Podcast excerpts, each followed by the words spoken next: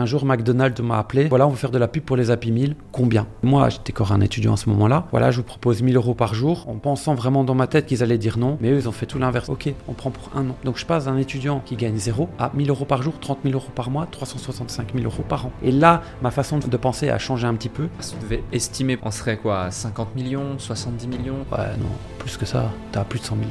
Largement. Tu joues tellement sur de gros montants que même si je perdais 10 000 euros, je le verrais pas. Tu le sais, j'ai une Lambo, j'ai une Rolls, j'ai plus de maisons que je n'ai de doigts sur ma main. Depuis 2017, j'accompagne et côtoie des entrepreneurs à succès. Chaque rencontre est unique et permet d'identifier ce qui crée la réussite. Je suis Alec Henry, l'initiateur du mouvement entrepreneurs.com. Et dans ce podcast, j'ai l'opportunité d'échanger avec des personnalités inspirantes qui ont su créer la différence. Avec le déclic, je vous offre une perspective unique afin que vous puissiez à votre tour faire la différence. Salut Gabriel. Salut, salut. Comment tu vas? Très bien, merci. Et toi? Magnifique, en pleine forme.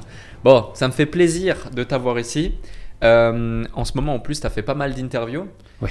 Donc, ça, ça, va être un challenge pour moi de te poser des questions que personne euh, ne t'a encore posées. Mais j'en ai trouvé pas mal. J'en ai trouvé pas je mal. Je suis prêt. Et moi, je tenais aussi à te dire que l'un de tes podcasts, enfin, moi, j'ai regardé tes podcasts et je les aime beaucoup. Donc venir à un de tes podcasts, c'est vraiment un honneur. Donc merci à toi. Franchement, ça fait plaisir. Avec grand plaisir. Merci d'avoir accepté mon invitation. On va, on va rendre honneur à ta présence donc aujourd'hui. On va essayer. Et, euh, et, et, on va essayer de, de, de marquer, euh, de marquer l'histoire, de marquer ton histoire avec cette interview parce qu'il y a beaucoup de choses à raconter. Euh, aujourd'hui, Gab, moi, on en parlait il y a, il y a quelques instants. Bon, on se connaît aussi dans le, dans, dans le privé, dans d'autres cadres, dans d'autres sphères, parce qu'on habite tous les deux à Dubaï, on a plus ou moins le même cercle entrepreneurial d'amis, etc. Euh, et tu vois, avec ton associé Maxime, vous avez tout de suite marqué mon esprit lorsque vous avez commencé à être présent sur les réseaux. Euh, là où vous avez fait ce que personne n'a fait jusqu'ici, ou en tout cas personne à ma connaissance n'a fait jusqu'ici dans le monde francophone euh, des, des, entrepreneurs, des e-commerçants présents sur la place, c'est que vous avez montré pendant plusieurs semaines consécutives, plusieurs mois consécutifs, euh, vos résultats en toute transparence. Et attention, on ne parle pas de résultats euh, de quelques milliers ou quelques dizaines de milliers ouais. d'euros par semaine, on parle de centaines de milliers d'euros par semaine, on parle de millions d'euros par mois encaissés, avec des très belles marges, au point même où euh, bah, vous, avez, allé, vous êtes allé chatouiller, titiller des gros mastodontes comme Amazon. C'est vrai. euh, vous êtes les deux euh, francophones, je ne vais pas dire français parce que vous êtes belge. C'est ça. Euh, mais, mais Ils l'ont reconnu à l'accent, je pense. Hein. C'est ça. Et on va en parler justement de cette histoire, de ce, ce, ce début, à être allé sur scène aux États-Unis chercher auprès de Russell Brunson, le fondateur de ClickFunnels, le 2 tout comme un X, donc pour les 20 millions de dollars encaissés avec, euh, avec un funnel au travers de tout ça, donc au travers de la vente de e-commerce. Et c'est important euh, de le spécifier, e-commerce, dropshipping, peu importe, mais c'est pas de la vente de services ou de formation. Non. Et, euh, et, voilà, de par ces scores, de par ces chiffres, on parle de plusieurs dizaines de millions encaissés sur toute ta carrière, votre carrière, car vous êtes deux depuis maintenant de belle lurette. Depuis 2008. Depuis ouais. 2008. Ouais, ouais, c'est assez incroyable, 15 ans. Donc, euh, justement, après cette petite intro euh, rapide, est-ce que tu veux bien te présenter pour celles et ceux qui ne te connaissent pas? Puis ensuite, j'ai un florilège de questions à, à, te poser. Oui, donc on va faire simple. Donc, moi, je m'appelle Gabriel. Donc, moi, j'ai commencé dans l'Internet quand j'avais 13 ans avec un site de Pokémon. Donc, euh, j'y suis tombé. Donc, c'était le 23 du 9 2000. On est en 2023. Donc, ça fait 23 ans que je travaille dans l'Internet. Alors, euh, l'Internet, ça varie beaucoup. J'ai une agence de publicité, j'ai des sites Internet que je gérais moi-même. J'ai été aussi dans l'e-commerce et j'y suis toujours. Et on a fait aussi de la formation. Donc, euh, ça varie beaucoup. Bah, maintenant, tu vas me dire, en 23 ans, tu bouges. Donc, fatalement. Mais donc, voilà. Disons que s'il y a une nouvelle technologie qui arrive sur Internet ou une nouvelle opportunité, je vais toujours avoir cette soif d'apprendre et de lancer. Et soit ça marche, bah, tant mieux, ça me fait des millions. Soit ça marche pas, euh, j'apprends de mes échecs et je passe au next step, au, au prochain projet, ou alors j'améliore simplement. Magnifique. Euh, 13 ans, tu démarres sur Internet. Ouais. Donc déjà, démarrer à 13 ans, c'est une chose. Ouais. Démarrer sur Internet en 2000, c'en est une autre. C'en est une autre. Il n'y avait pas ADSL encore. Il n'y avait même pas ADSL. C'était l'ISDN. C'est incroyable, tu vois, c'est incroyable. et, et, justement, qu'est-ce qui fait euh, C'est quoi les, circonstances dans ta vie qui fait que, un, tu démarres à 13 ans, et deux, tu démarres sur Internet? Oui, alors je vais pas faire du bullshit comme euh, beaucoup le font. Donc je vais pas te dire j'avais cette envie entrepreneuriale à 13 ans. C'est moyen. Je veux dire quand tu as un enfant, tu penses à jouer. Enfin, j'étais un adolescent. Non, en fait, ça s'est passé que j'avais raté à l'école. Enfin, j'avais pas raté, mais j'avais une seconde cesse. Donc ça veut dire que j'avais pas réussi mes examens du premier coup. Et ma maman, qui elle, par contre, est une entrepreneuse, elle a dit Tu vas pas glander tes vacances, jamais de la vie, parce que en Belgique, tu as deux mois et demi de vacances, que tu es réussi ou que tu pas réussi. Donc même si je vais étudier ma seconde cesse, ma maman m'a dit, tu vas étudier ta seconde cesse, ça c'est une chose, donc tu vas réussir ton année, mais tes vacances, tu les oublies. Donc elle m'a acheté un livre. Alors pourquoi elle l'a acheté en 2000 C'est incroyable, ça j'en sais pas. À mon avis, elle a peut-être pris par hasard, mais elle est revenue avec un livre qui s'appelait Comment créer son site web. Elle a dit, tu vas le lire, tu crées un site internet et tu te démerdes. Je m'en fous, je veux pas, je veux pas te voir glander. J'ai fait OK. Elle m'a dit, tu trouves euh, vraiment un domaine? C'était les Pokémon. En 2000, c'était vraiment la Pokémania. J'avais 13 ans, j'étais un fan de Pokémon, puis je me suis dit, je vais faire un site sur les Pokémon. Donc ça a démarré comme ça en fait. Et c'est en créant ce site-là que j'ai adoré, ça m'a vraiment plu, cet esprit de créer en fait. J'aimais bien créer, hmm. mais à cet âge-là, tu penses pas à faire de l'argent. Donc je vais pas te dire, oui, j'ai lancé euh, des sites internet pour faire de l'argent. Non, j'ai fait un site internet parce que ma maman m'a puni. J'ai kiffé, j'ai continué, et après, en ayant continué, j'ai eu la chance de gagner de l'argent avec. Ouais, on va en parler de cette phase Pokémon parce que tu sais, pour la petite anecdote, on était il y a de ça euh, moins d'une année, quelques mois en Estonie ensemble, dans le cadre d'un séminaire. Et à un moment donné, je, fais une photo ou je sais plus, je sais plus pourquoi. Je, reçois un message, voilà, je reçois un message d'un ami proche avec qui j'étais associé et il me dit Waouh, t'es avec Gab du site Pokémon, etc. Et je dis Ouais, euh, enfin, pour moi, Gab, c'est juste un e-commerçant euh, qui explose tous les scores, etc. Non, non, fais un selfie, s'il te plaît, j'adorais son site, c'est incroyable. Et en fait, le, gars en question a lui aussi, euh, c'était le, fondateur de Pokémon Go France, où ah il a eu des millions et des millions de, d'internautes également. Et il me dit bah, Je connais toute l'histoire de Gab, j'adore son site, c'est une des personnes qui m'a motivé à créer le site et tout. Demande-lui de te raconter l'histoire du site. Et tu m'as raconté l'histoire du site et c'est assez invraisemblable. C'est incroyable, les, scores, les chiffres. Raconte-nous cette histoire. Ben, en fait, au niveau chiffres, ben, c'est un site on retourne dans les années 2000 qui a tapé 50 000 visiteurs par jour à son pic. Donc c'est énorme parce qu'il n'y avait pas de smartphone. Donc il faut, faut, se remettre dans le contexte. C'est des gens qui allument leur PC, qui tapent le nom de ton site, etc., et qui arrivent sur ton site. Bon, à cette époque-là, si tu voulais percer avec un site, tu devais être très fort en référencement. Donc moi j'avais étudié tout le SEO comme un malade et surtout et à 13 ans quoi.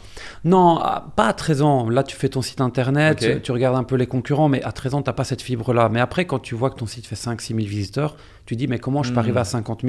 000 Donc le SEO, je l'ai vraiment bien maîtrisé à partir de 2003. Donc j'avais 16 ans. D'accord, Donc faut un peu un peu de temps.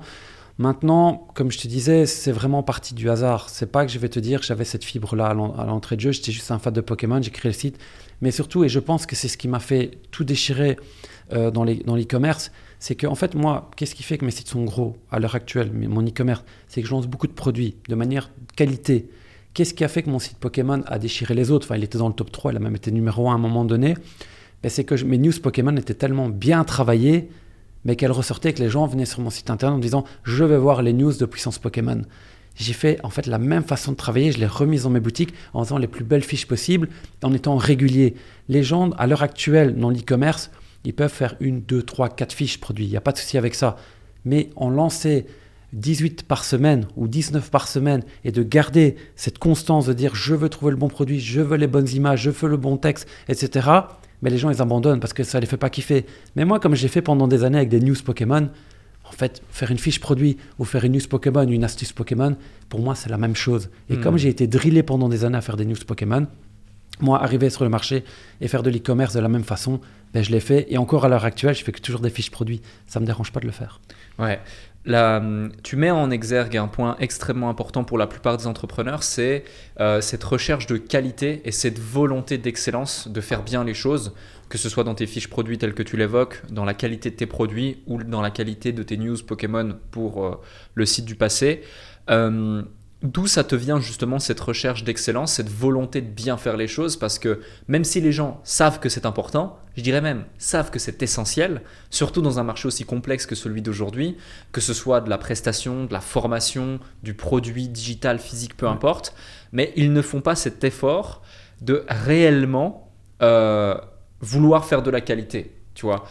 Et moi, je fais partie de ceux où je suis pas là pour faire pour faire. Si je fais quelque chose, je le fais parce que je veux être le meilleur, je veux faire en sorte que ce soit excellent, et c'est comme ça que tu peux avoir des grands résultats.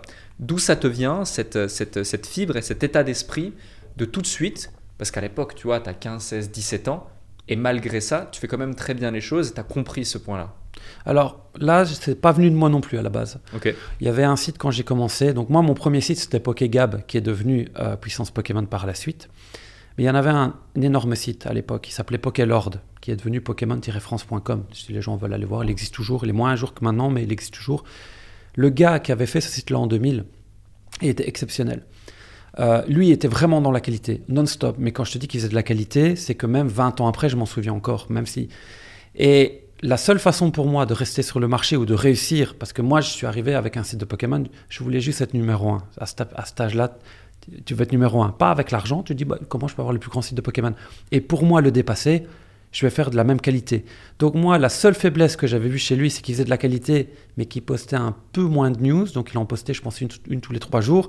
Et moi, je suis arrivé avec la même qualité que lui. Ça n'a pas été évident de le faire parce qu'il était exceptionnel et de, faire, de faire une news par jour. Hmm. C'est comme ça. Mais en fait, c'est le marché qui m'a obligé à faire de la qualité d'entrée de jeu. Donc en fait, moi, quand j'ai commencé l'e-commerce, ben, je suis arrivé avec mon background des Pokémon qui me demandait cette qualité-là.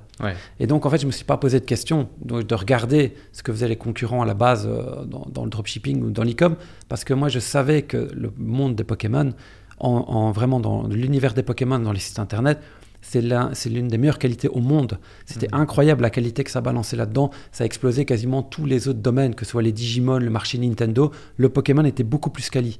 Et donc pour moi, pour être numéro 1, numéro 2, numéro 3, j'avais pas d'autre choix que d'avoir une qualité qui était très bonne, sinon j'aurais pas pu rester. À cet âge-là, pour atteindre ce niveau d'excellence, ça demande donc beaucoup d'implication, beaucoup de travail. Est-ce que tu avais constitué une équipe autour de toi ou tu étais seul? Non, au début tu commences tout seul, mais il n'y a pas de gens qui commencent, qui restent tout seuls dans un site internet. C'est très compliqué. Les gens pensent à un blog, mais en fait, ce pas des blogs des sites internet, c'était vraiment des sites qui étaient développés en PHP, HTML. On retourne dans, vraiment dans longtemps. Donc, tu as besoin d'un développeur. Deux, tu n'avais pas de serveur en clouding, ça n'existait pas, donc tu avais besoin d'un administrateur serveur. Donc ça, c'est rien que pour la partie technique. Ensuite, l'univers des Pokémon, il y a énormément de choses. Il y a l'animé, il y a les cartes, il y a le jeu vidéo, il y a les goodies. Tu peux pas tout faire tout seul, hmm. impossible. Donc en fait, par la force des choses, tu as besoin d'avoir une équipe autour de toi. Mais c'est pas que tu commences à dire je recrute. Ça marche pas comme ça. Tu as 13 ans, 14 ans. Il faut revenir dans le passé.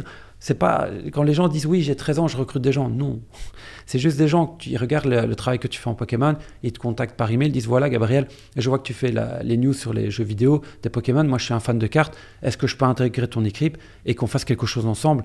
Mais tu parles qu'à des adolescents, il n'y a pas d'argent, il n'y a rien, c'est juste le fait d'être euh, voilà, tous dans la même passion, d'être dans une même équipe et de partir ensemble. Donc oui, par la force des choses, j'ai créé des équipes.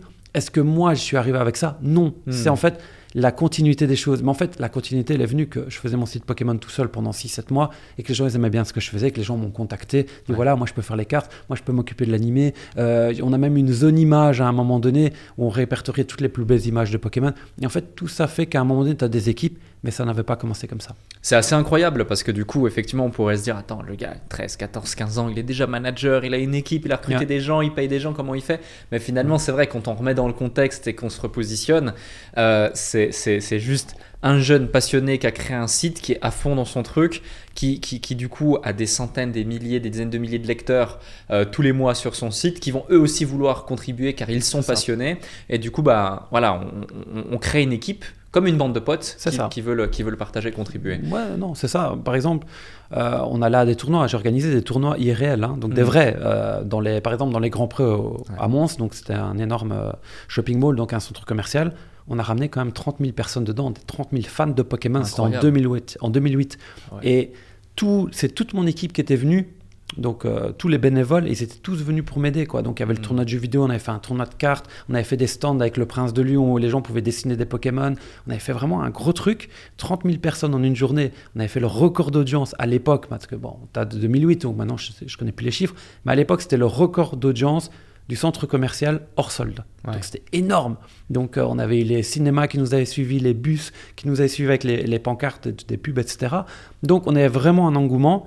Et là, pareil, quand j'y repense maintenant, on n'avait payé personne. C'était mm. incroyable. Même Nintendo nous avait suivis, nous avait donné les bornes. On avait, on avait présenté la Wii Fit, pour ceux qui connaissent, en exclusivité mondiale. Donc on avait fait vraiment un gros truc à l'époque, mais il n'y avait pas d'argent. Quoi. Ça, c'était vraiment back in the day, c'était incroyable. Tout le monde vers une... Euh, sur, euh, sur, cette passion commune, on va créer des choses ensemble. Et en fait, pourquoi les gens y suivaient? Mais parce que Pokémon crée des événements Irréel, il ben, faut savoir qu'à l'école, quand tu as 16-18 ans, parce que moi j'ai toujours pensé qu'à la base, des fans de Pokémon, ils avaient 12-13 ans. Mais en Mhm. fait, les vrais fans de Pokémon, ils ont entre 16 et 25 ans. Ouais. Et ça, les gens, ils l'oublient. Mais à, ce époque- à cette époque-là, quand tu vas à l'école, tu vas pas dire à 18 ans, ouais, moi je suis un fan de Pokémon, t'oses pas, tu vas te faire charrier par les gens. Et donc, en fait, sans le savoir, on crée ces événements, ben, tous ces gens qui avaient la même passion commune avaient l'opportunité de se rencontrer. Et donc, c'est ça qui a fait que ça a bien marché. Mais encore une fois, j'avais pas fait un événement de Pokémon à la base pour faire de l'argent, même si ça m'en amené euh, d'une façon indirecte. Mais c'est le fait d'avoir rassemblé les gens. Et là aussi, tu te retrouves à gérer des équipes, alors qu'à l'époque, euh, tu t'avais, tu t'es jamais, de- tu t'es jamais dit, je vais devenir manager, Ouais. manager, tu vois. Non, jamais. Ouais, clairement, clairement. IRL, pour ceux qui nous écoutent, ça veut dire in real life. C'est Ouais. dans la vie réelle. Justement, c'est un, un terme beaucoup utilisé dans le monde du jeu vidéo. Ouais. Donc, euh, ouais, c'est, c'est, c'est assez dingue. Et bravo pour ça, hein, franchement. euh, c'est une superbe expérience. Ouais. Même Bon si endroit, tu as bon l'impression que ça, ça s'est fait justement naturellement, etc. Et justement, à partir de quand tu te rends compte que bah, finalement, toute cette visibilité, tout ce site, bah, on peut en créer un business. On peut commencer à le monétiser. Cœur de la chance. Enfin, je vais pas te dire. En fait, la chance, tu l'as créée quelque part parce que ça a fait d'avoir gardé mon site pendant 4-5 ans, d'en avoir fait de la pure, euh, de la pure passion. C'est qu'un jour, McDonald's m'a appelé parce que j'avais un site pour les enfants. Parce que euh, à l'époque, oui, les gens qui vont voir ton, ton site, c'est plus les enfants pour les news, etc. Mais les gens qui jouent en stratégie Pokémon, c'est plus des, des gens adultes. Ouais. Donc j'avais vraiment une audience, une audience qui était aussi basée pour les enfants. Et McDo est venu, on dit voilà, on va faire de la pub pour les Happy Meal. Combien? Mais on retourne en 2004. hein. Je ne sais pas si tu t'imagines, 2004, il n'y a pas, pas d'iPhone, etc. Et en fait, qu'est-ce qui s'est passé? C'est que moi, j'étais encore un étudiant à ce moment-là. Moi, la première chose que je fais, c'est que je contacte Maxime, qui est mon associé maintenant, mais que je connais depuis qu'on a 4 ans. Donc on se connaît depuis qu'on est enfant. Et je lui dis voilà, moi j'ai McDo qui veut faire de la pub. Combien? Combien je leur demande? Et Max, il m'a dit en rigolant, on m'a demande leur 1000 euros par jour. Parce que de toute façon, au pire de tout, vu qu'ils t'ont contacté, ben, ils vont te faire une contre-offre. Et en fait, je recontacte McDo et je dis voilà à McDo, je dis voilà, je vous propose 1000 euros par jour, en pensant vraiment dans ma tête qu'ils allaient dire non. Mais eux, ils ont fait tout l'inverse. 1000 euros par jour Oui. Sur votre site de Pokémon, on fait un habillage publicitaire euh, chez vous Oui. Ok, on prend pour un an. Un an. Donc je passe d'un étudiant qui gagne zéro à 1000 euros par jour, 30 000 euros par mois, 365 000 euros par an. Et là, j'ai compris qu'on pouvait gagner de l'argent. Et là, ma façon de, de penser a changé un petit peu. C'est que je me suis dit, oui, il y a de la passion, mais oui, on peut en vivre. Et ça, à l'époque, en 2004, personne n'aurait pu penser qu'on pouvait gagner de l'argent avec Internet. Ou du moins, pas en France. Hmm. Et ce déclic finalement que ça crée chez toi en te disant waouh, euh, c'est pas juste de la passion, on peut clairement en créer un business.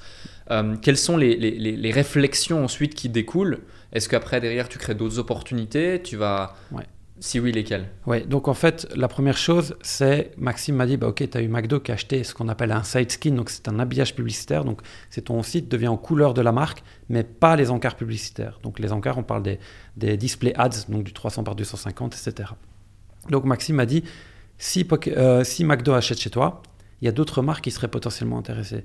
Et là, qu'est-ce qu'on a fait? C'est qu'on a commencé à contacter des Konami, par exemple, qui était Mhm. un éditeur de jeux vidéo, Toy Story. Ça a l'air bête, mais à l'époque, il y avait les Toy Story 3, etc. Fanta. Même l'équipe de France, on a contacté parce qu'ils étaient avec Citroën, etc. Donc c'est toi qui les contactais. Allez, au début, oui. Au début, bah oui, parce que c'était pas connu. Donc tu fais de la prospection. Oui, finalement. purement. Mais c'est Max qui l'a fait. C'est Ok. même pas moi. C'est Max qui m'a dit, écoute, moi je vais te les contacter, etc. Et c'est là Il voit le potentiel, il dit euh, let's go. bah, 1000 euros par jour Clairement. avec un habillage publicitaire, tu dis, bah, même si on vend les encarts, ouais, donc ouais, lui, il a compris directement. Donc lui, il a commencé à les, à les, à les démarcher. On a eu beaucoup de refus au début parce que c'était pas courant. Donc co- comment on les a démarchés? Ça, allait- ça avait l'air très bête. On allait dans des événements de jeux vidéo, donc on a fait la Paris Games Week. Je sais pas si ça existe encore. Paris Games Week, ouais, Ouais, ça existe encore. Ouais. Ok, le Micromania Game Show, on a fait aussi. Je sais pas Ok. si ça existe encore. Et en fait, tu contactes, en fait, comme tu as tous les éditeurs de jeux vidéo qui sont là, ben, toi tu vas là et toi tu présentes ton site. Et on a même eu des stands à un moment donné là-bas, c'était marrant.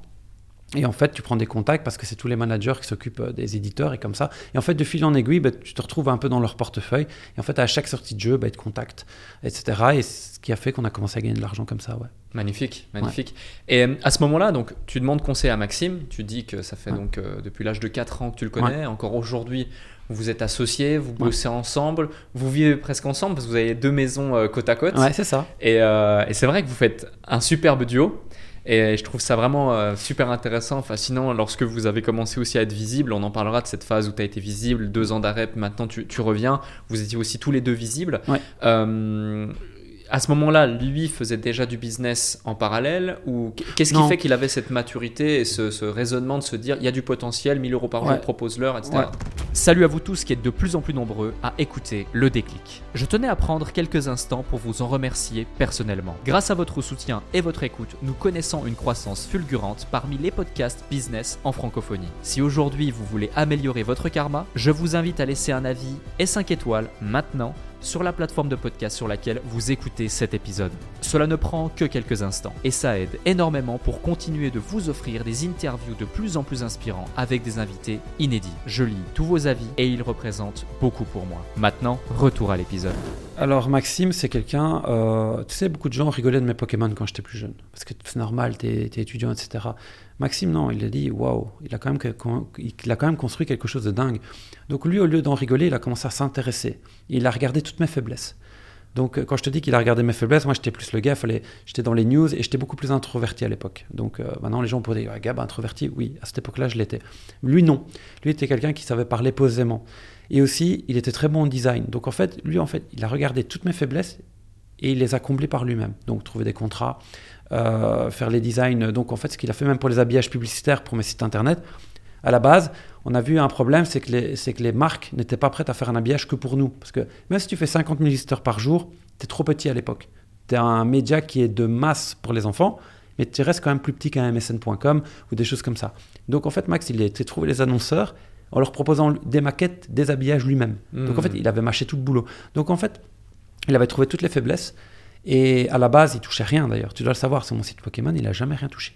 Pas un euro, mais il était passionné par ça. Donc qu'est-ce qu'il a fait? Il a dit voilà, Gab, j'ai trouvé ça, ça, ça, ça, ça. Et après, moi, je l'ai aidé à faire un site Ok. sur une autre thématique. Lui, c'était sur les sports de combat, parce qu'il faisait des sports de combat. Et en fait, c'est parti comme ça. Donc, il n'est pas arrivé en demandant de l'argent. Il est arrivé pour apprendre, avoir mes faiblesses. Et derrière, moi, je crée le même site de Pokémon. Je lui ai donné toute ma technologie pour qu'il puisse le faire en sport de combat, tout simplement. Donc, c'est parti comme ça. Magnifique. Ouais. Euh, on reviendra peut-être sur cette histoire de site de Pokémon, de, de la monétisation, de Ouais. tout ça. Mais aujourd'hui, pour donner du cadre et du contexte aussi à ceux qui nous écoutent et pour qu'ils se rendent compte du chemin parcouru, euh, est-ce que tu as été en capacité jusqu'ici de chiffrer le, le- le- le chiffre d'affaires global cumulé que vous avez été en capacité de générer avec Internet? Non. Je vais te dire pourquoi. Parce qu'à un moment donné, quand tu atteins un certain nombre, tu regardes plus. Euh, ça a l'air bête comme ça, mais je regarde pas entre guillemets ce que je gagne parce que j'ai rien à me, y a rien, je me refuse à rien, tu vois. Donc, euh, enfin, tu le sais, j'ai une Lambo, j'ai une Rolls, j'ai plus de maisons que je n'ai de doigts sur ma main et des des maisons de valeur, etc. J'ai pas de prêt bancaire, rien. J'ai jamais fait un prêt à la banque. Donc, moi, je regarde pas. Et à un moment donné, toutes les personnes qui gagnent vraiment beaucoup d'argent vont plus savoir chiffrer combien ils gagnent. C'est- vraiment une réalité que je te donne. Pourquoi? Parce que tu joues tellement sur de gros montants que même si je perdais 10 000 euros, je ne le verrais pas. Hmm. Je le verrai pas. Par contre, euh, par exemple, et tu as aussi des périodes où tu gagnes beaucoup d'argent. Par exemple, le Black Friday, pour moi, c'est quelque chose qui est énorme. C'est une préparation marketing qui me prend un mois et demi avec toutes mes équipes. On est tous à fond dessus. Puis tu as des périodes un peu plus calmes, comme, euh, même si on en parle, on dit juillet. C'est plus calme parce que les gens partent en vacances, mais tu as les soldes. Mais les annonceurs achètent moins. Donc le prix est moins cher. Donc je ne peux pas te dire exactement combien on gagne parce que parfois, tu as ton chiffre d'affaires qui descend, mais tes marges sont meilleures. Et parfois, tu as ton chiffre d'affaires qui monte, mais ta Hmm. marge, elle descend. Et j'ai arrêté de regarder. Honnêtement, moi, la seule chose que je peux te dire, c'est que je regarde mon compte en banque le, en, le premier du mois et je regarde mon, mon compte en banque le premier de l'autre mois. Si je vois qu'il est monté, bah, c'est parfait. C'est que comme ça. Donc je sais bien qu'il y a beaucoup de gens qui font de la compta ultra minutieuse. C'est pas mon cas. Parce que pour moi, c'est un travail qui est chronophage. Par contre, dans les projets qui peuvent gagner de l'argent, ouais, là je fonte. Ok. En, Voilà. en- en termes de, de chiffre d'affaires, si tu devais quand même estimer pour qu'on se rende compte, parce que je, je- je vois un petit peu la chose, mais on serait quoi à 50 millions, 70 millions, Par 100 mois millions Non, cumulé. En cumulé depuis que j'ai commencé? Ouais. Ouais, non, plus que ça. Plus que ça, parce que rien que les trophées ClickFunnels, on a pris 20 millions, c'était sur, du- sur du monoproduit. C'était même pas sur mes boutiques. Ok. Pff, non, t'as bien plus que ça. Mais c'est du chiffre d'affaires, encore une fois, c'est pas du bénéfice, attention. Ouais. Donc, euh, pff, non, depuis que j'ai commencé ma carrière, attends, c'était.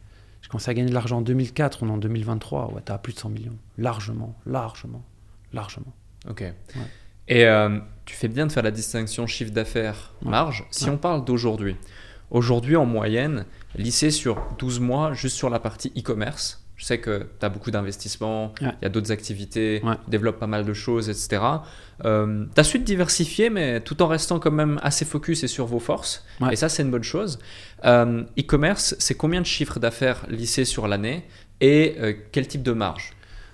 Alors, la marge, c'est, je dirais, du 20 à 30%. Ok. Ça dépend. Ça dépend aussi du coût de ta pub. C'est une bête chose, mais par exemple, moi, il y a quelques mois, euh, j'en parlais même avec certains entrepreneurs et ils disaient le marché de la pub chez Google, il est monté sec. C'est vrai, il était monté euh, pour une raison qu'on ignore toujours.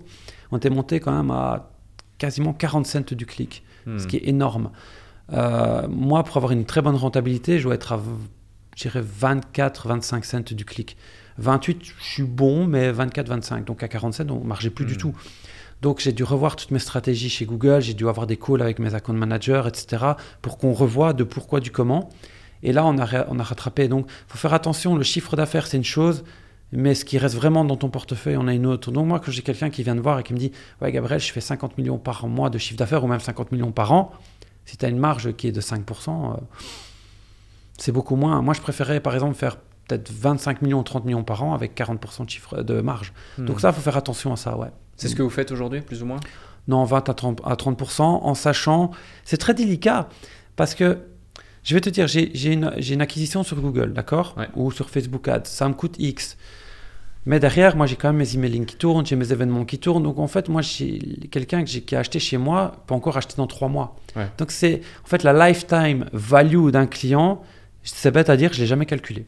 Ok. Je vais pas te mentir. Euh, Les gens disent le calcul, etc. Non, parce que si je suis rentable à l'instant T, ben je sais que dans trois mois sur ce client-là, je serai au pire toujours rentable vu qu'il me coûte plus rien et qu'il rachète. Hmm. Donc c'est pour ça que je te dis que moi, je suis pas quelqu'un qui va calculer la lifetime value. Si sur des abonnements, des choses comme ça, ça je la regarde. Par exemple, quelqu'un qui subscribe, enfin qui prend un abonnement sur nos stores, par exemple, il reste euh, 10 à 11 mois.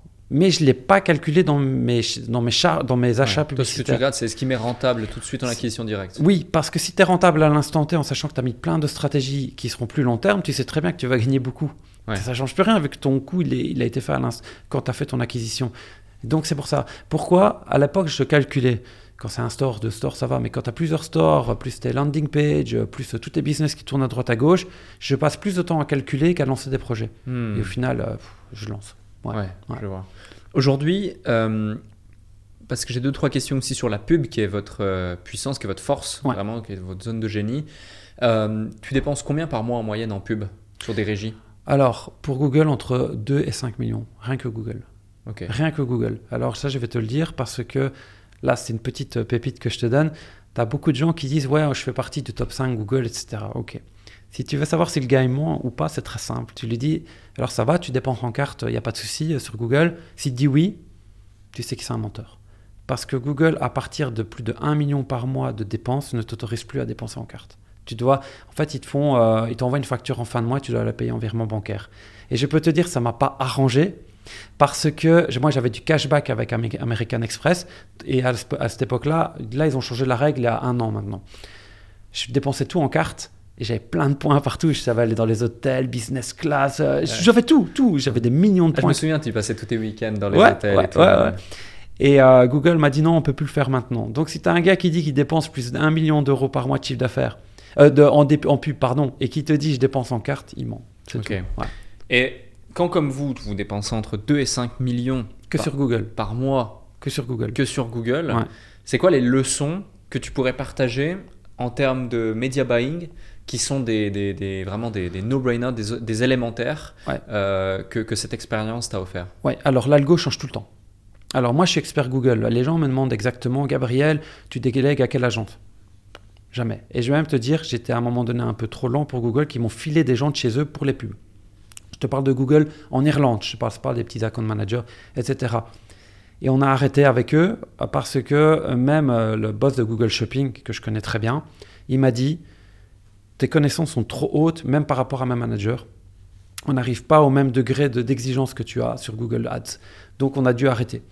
Donc moi, quelque chose que je peux donner en tant que, vraiment en tant qu'expérience, si vous achetez une formation de Google Ads qui date d'il y a un an, un an et demi, 80% est obsolète. Je vais donner un bête exemple. Il y a un an et demi, il y avait encore le Google Shopping qui tournait. Maintenant, c'est le Performance Max. Moi, je me suis cassé les dents six mois dessus pour comprendre l'algo. Six mois. Donc pour moi, si tu veux acheter ta pub toi-même, tu dois rester à jour. Et rester à jour, c'est faire des tests en permanence. Ou, il faut pas les, faut pas hésiter à le faire. Moi, je le fais moi-même. J'achète encore des formations aux États-Unis et je suis et je fais des tests. Pas que ces gens-là m'apprennent ce que je dois faire, mais s'ils ont une idée que j'ai pas, que je mets, que je teste dans mes business, c'est des millions. C'est des millions. Et ça, pour rester vraiment au top, tu dois le faire. Je vais te donner un bête exemple. Pendant longtemps, on n'a plus fait de Facebook Ads. C'était Maxime qui gérait parce qu'on était parti en native. On est retourné dans Facebook Ads il y a six mois. Tout avait changé. Quand je te dis tout avait changé, c'est que les méthodes qu'on utilisait alors qu'on faisait des millions en Facebook Ads il y a en 2018-2019 ne fonctionnaient plus. On a dû étudier et encore maintenant on est en phase de learning.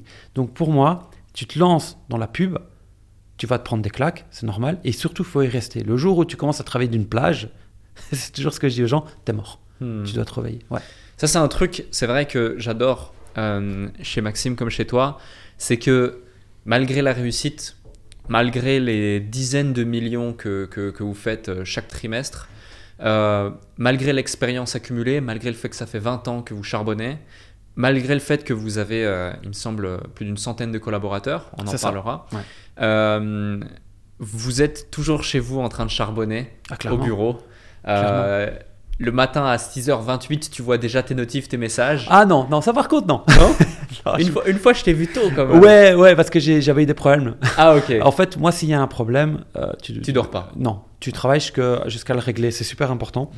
Euh, donc là, c'était C'est exceptionnel. pour ça qu'encore hier matin, tu m'envoyais tôt des messages. Ouais, euh, ouais, ouais. Quand tu as des problèmes, tu dois les gérer. C'est super important.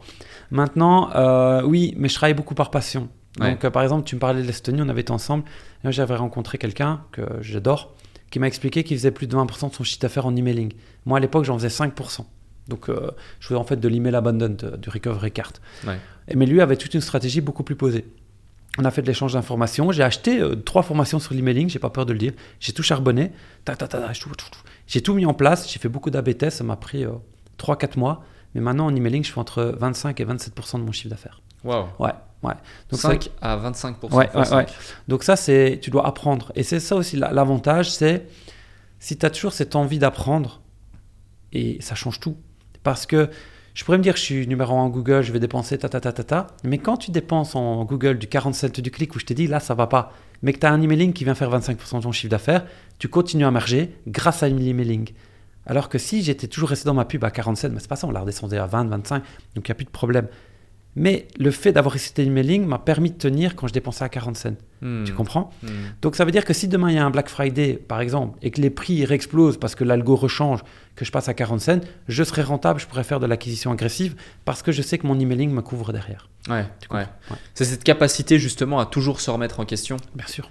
Et, euh, et ça, d'où d'où euh, d'où ça te vient? Parce que tu sais, il y a beaucoup de gens qui, euh, j'en connais, hein, qui ont fait 5 fois, 10 fois, 100 fois moins, euh, peut-être même 200 fois moins de chiffre d'affaires et de résultats que vous avez pu faire ces dernières années, mais qui vont prendre le melon, euh, qui vont euh, se prendre pour les rois du monde, Ouais. qui vont se prétendre experts, qui vont euh, euh, vendre X milliers de, de- de- de formations, de conseils, de coaching, etc. Alors qu'ils n'ont pas un centième de l'expertise que vous avez pu euh, cumuler. Et je jette pas la pierre, c'est un biais de comportement que beaucoup Ouais. de gens ont. Euh, mais comment on fait justement pour rester les pieds sur terre, savoir garder euh, une certaine humilité qui fait qu'on est en capacité de se remettre constamment en question? Encore les Pokémon, je te dis, c'était l'un des milieux les plus concurrentiels de toute ma vie. Le- la concurrence du drop, elle est de 1 sur 10 comparée à la concurrence des Pokémon que j'avais. Tu dois savoir que dans le Pokémon, tu avais trois sites qui émergeaient. Tu avais le mien, plus tu avais, les gens vont reconnaître, un Pokémon Trash, Pokébip, Pokémon France ou Pokélord. Ça se tirait la bourse, c'était des équipes de 30-40 personnes par site. Donc en fait, qu'est-ce qu'on faisait? C'est qu'en fait, il y avait cette veille concurrentielle qui était bien plus évoluée que dans les sites internet de dropshipping. Ce qui fait que si le jour où tu n'étais plus dedans, c'était fini. Quand je te dis que j'ai commencé à organiser des événements Pokémon en irréel, mais les trois sites que je te prononce là, ils l'ont fait aussi. ils l'ont fait. Ils faisaient des événements à Paris. Alors ils en venaient un. Moi, je devais venir avec un plus gros événement. Et en fait, ça n'arrêtait jamais parce qu'il n'y avait pas ce milieu de l'argent. Ouais. Tu avais le milieu de la passion. Le dropshipping, c'est différent. Ils sont tous dans l'argent. Ça veut dire qu'une fois qu'ils gagnent, ils se laissent de côté. Mais dans les Pokémon, c'était toujours le numéro un. Je veux être numéro un, je veux être numéro un. Et moi, je suis venu avec cette passion parce que moi, j'adore mes stores. Moi, pour moi, c'est mes bébés. C'est comme euh, le site Pokémon que j'avais à l'époque. Donc, pour moi, j'ai cette passion, plus l'argent qui est là. Donc c'est pour ça que j'arrête jamais. Parce que Hmm. si moi je vois un concurrent, et là je le répète, qui lance un truc, mais moi je vais le lancer très rapidement, que ce soit la fiche produit ou sa manière de faire du marketing. Par exemple, moi je, par exemple, je surveille beaucoup Amazon, je surveille beaucoup Boulanger, je surveille beaucoup ces discounts parce que quand ils ont une, une idée, moi j'adore Rakuten par exemple. S'ils ont une idée, je la lance chez moi aussi. Faut pas avoir peur de le faire parce qu'en fait, je suis venu avec cet esprit Pokémon et je l'ai mis dans l'entrepreneuriat. Je Ouais. l'ai mis dans le business du, de, de l'e-com. Tu parles justement du spectre concurrentiel du dropshipping. Euh, moi, je je je- je suis pas trop connecté au réseau dropshipper Ouais. euh, de Dubaï. Euh, de toute façon, maintenant, la plupart des gens ont arrêté le dropshipping et sont rentrés en France ou alors Ouais. se, sont, se sont réorientés vers d'autres activités.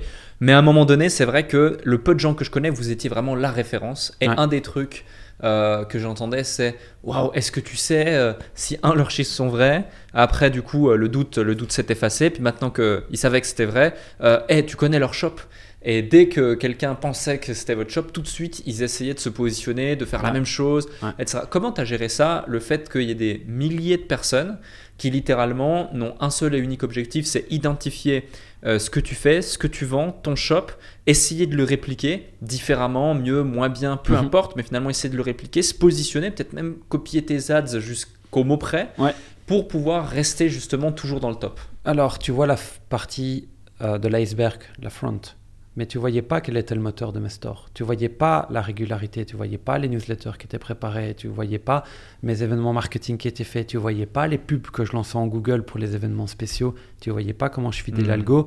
Et alors, la grosse différence, et comme je te l'ai dit, les autres, ils maîtrisent pas la publicité. Donc, soit ils passent par des agences qui vont avoir des account managers qui sont moins skilled que moi, qui ont moins de compétences que moi, ou alors ils vont le faire eux-mêmes, mais ils vont pas connaître euh, suffisamment. Vu que moi, je suis dedans depuis euh, 2004, tu vois, enfin plus de 2000 pour les Pokémon, et en pub, j'ai commencé. euh, Google, j'en fais depuis 2017, de la pub en tant qu'annonceur. Donc moi, j'ai vécu tout ça. Donc tu peux arriver, tu peux me copier. Je vais te donner un truc que tu pourras jamais copier. Plus un store fait des ventes, plus l'algo, il a de la data. Plus l'algo, il a de la data, plus il peut aller rechercher des nouveaux clients. Tu peux recopier même mes pubs de zéro si tu commences avec un shop de zéro. Tu vas Hmm. pas t'en sortir parce que ton algo, il est pas fidé. Hmm. Et donc voilà, c'est la grosse différence. Par exemple, moi, j'ai aussi des techniques, bon, je peux même te la dire parce qu'ils vont pas savoir la faire, de comment fider un algo. Je donne à Google, quand j'ai un algo qui est vierge, je lui donne plein, plein de clients directement pour qu'ils comprennent où il doit aller. Si tu connais pas ça, que tu fais Hmm. comment T'extrais la data de tes shops et tu, tu, tu la réapportes. ouais. Bien sûr, ouais. Ouais, complètement. Ouais. Et euh, justement, tu, tu parles de 2017, là où tu as commencé à être annonceur sur Google. Euh, le- le- les sites Pokémon, c'est à partir de 2000. Ouais. Euh, tu, tu- tu- Qu'est-ce qui se passe entre 2000 et 2017 finalement? Tu fais que du Pokémon ou il y a d'autres expériences entre Non, encore une fois, c'est une suite logique, c'est Ouais. ça en fait. c'est- Tu deviens pas. Que tu as toujours été entrepreneur finalement. Oui, Ouais. mais c'est toujours une suite logique. Donc en fait, qu'est-ce qu'on a fait?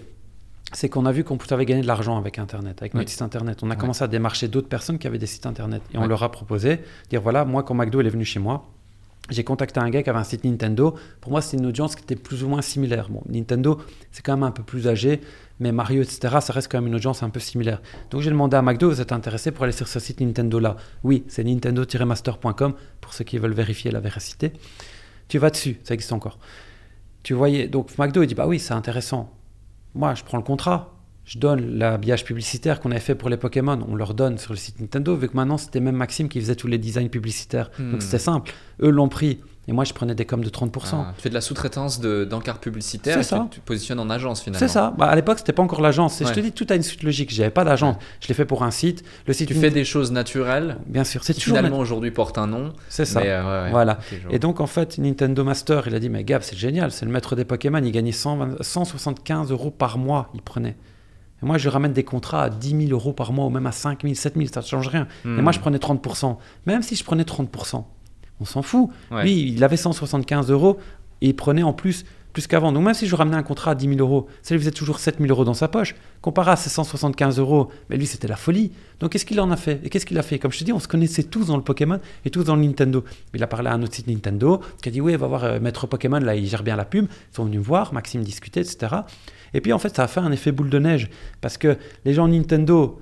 Mais même si c'était en concurrence, ils connaissaient des gens qui avaient des sites Xbox, des gens qui avaient des sites PlayStation. En fait, ça a fait tout un milieu où j'ai commencé à voir tous les sites de jeux vidéo Ouais. euh, qui venaient chez moi. J'ai eu même Gameblog à un moment donné, j'ai eu euh, Super Solus qui est venu chez moi, j'ai eu Jeux Actu à un moment donné. Donc j'ai quand même été dans, c'est quand même très haut. J'ai quand même tous ces sites-là. J'ai pas jeuxvideo.com, bon, ça, faut pas exagérer, mais j'ai eu quand même des, des très gros sites.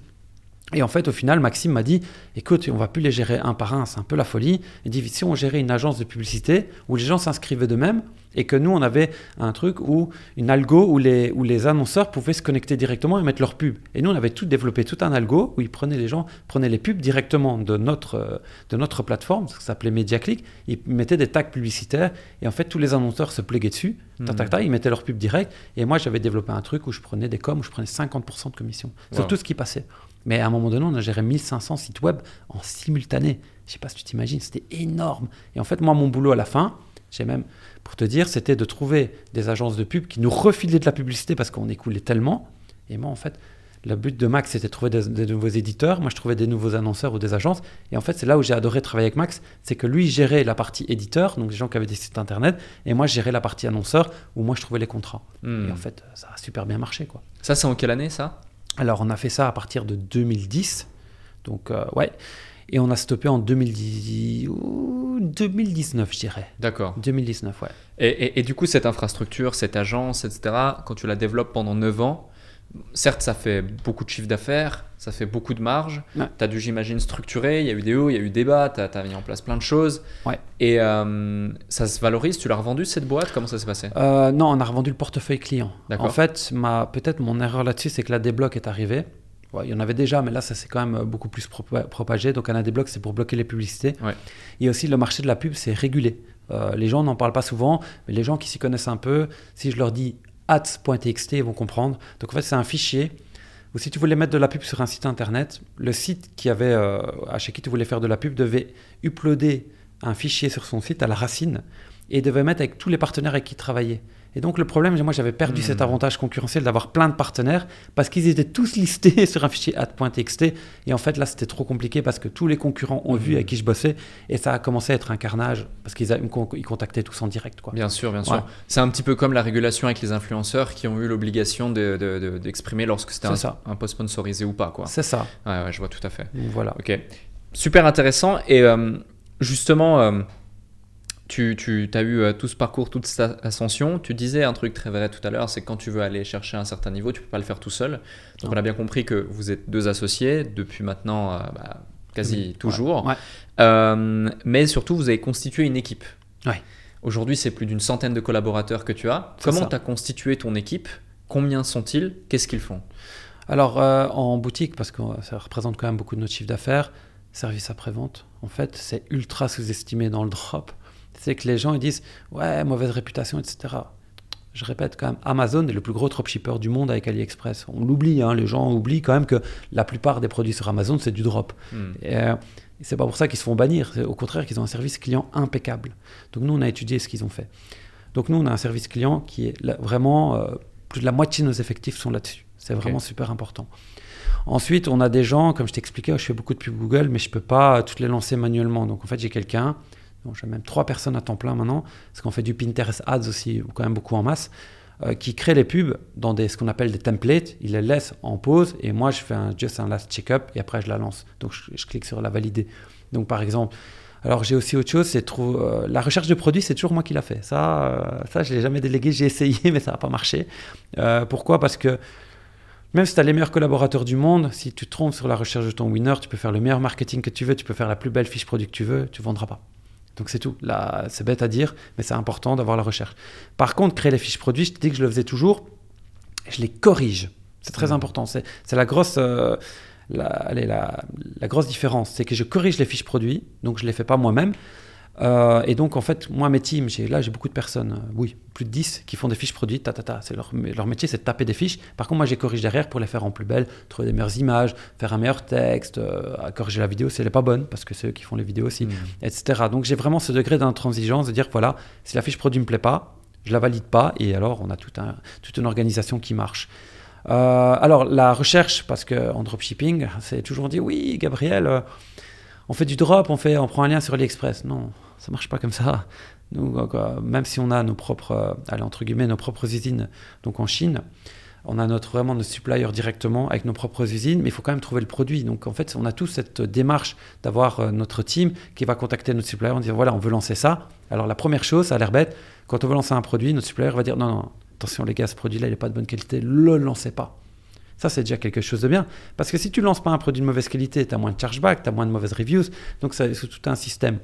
Donc, euh, ça, nos équipes gèrent aussi directement avec ce supplier-là. Est-ce que le produit est bon, oui ou pas Alors, on a quand même testé une autre chose aussi.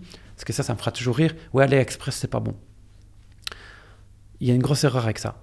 C'est tu peux commander la même tasse sur AliExpress de 20 fournisseurs différents, elle va arriver avec 20 qualités différentes. La même. Et ça, les gens ne se rendent pas compte. Ils disent oui, l'Express c'est de la merde. Non, ça dépend le fournisseur que tu as pris. Hmm. Tu peux trouver des bons fournisseurs. Nous, par exemple, notre fournisseur, on lui donne toujours, parce qu'on négocie toujours les prix, on lui donne toujours le, le, le lien AliExpress le moins cher, ça a l'air bête.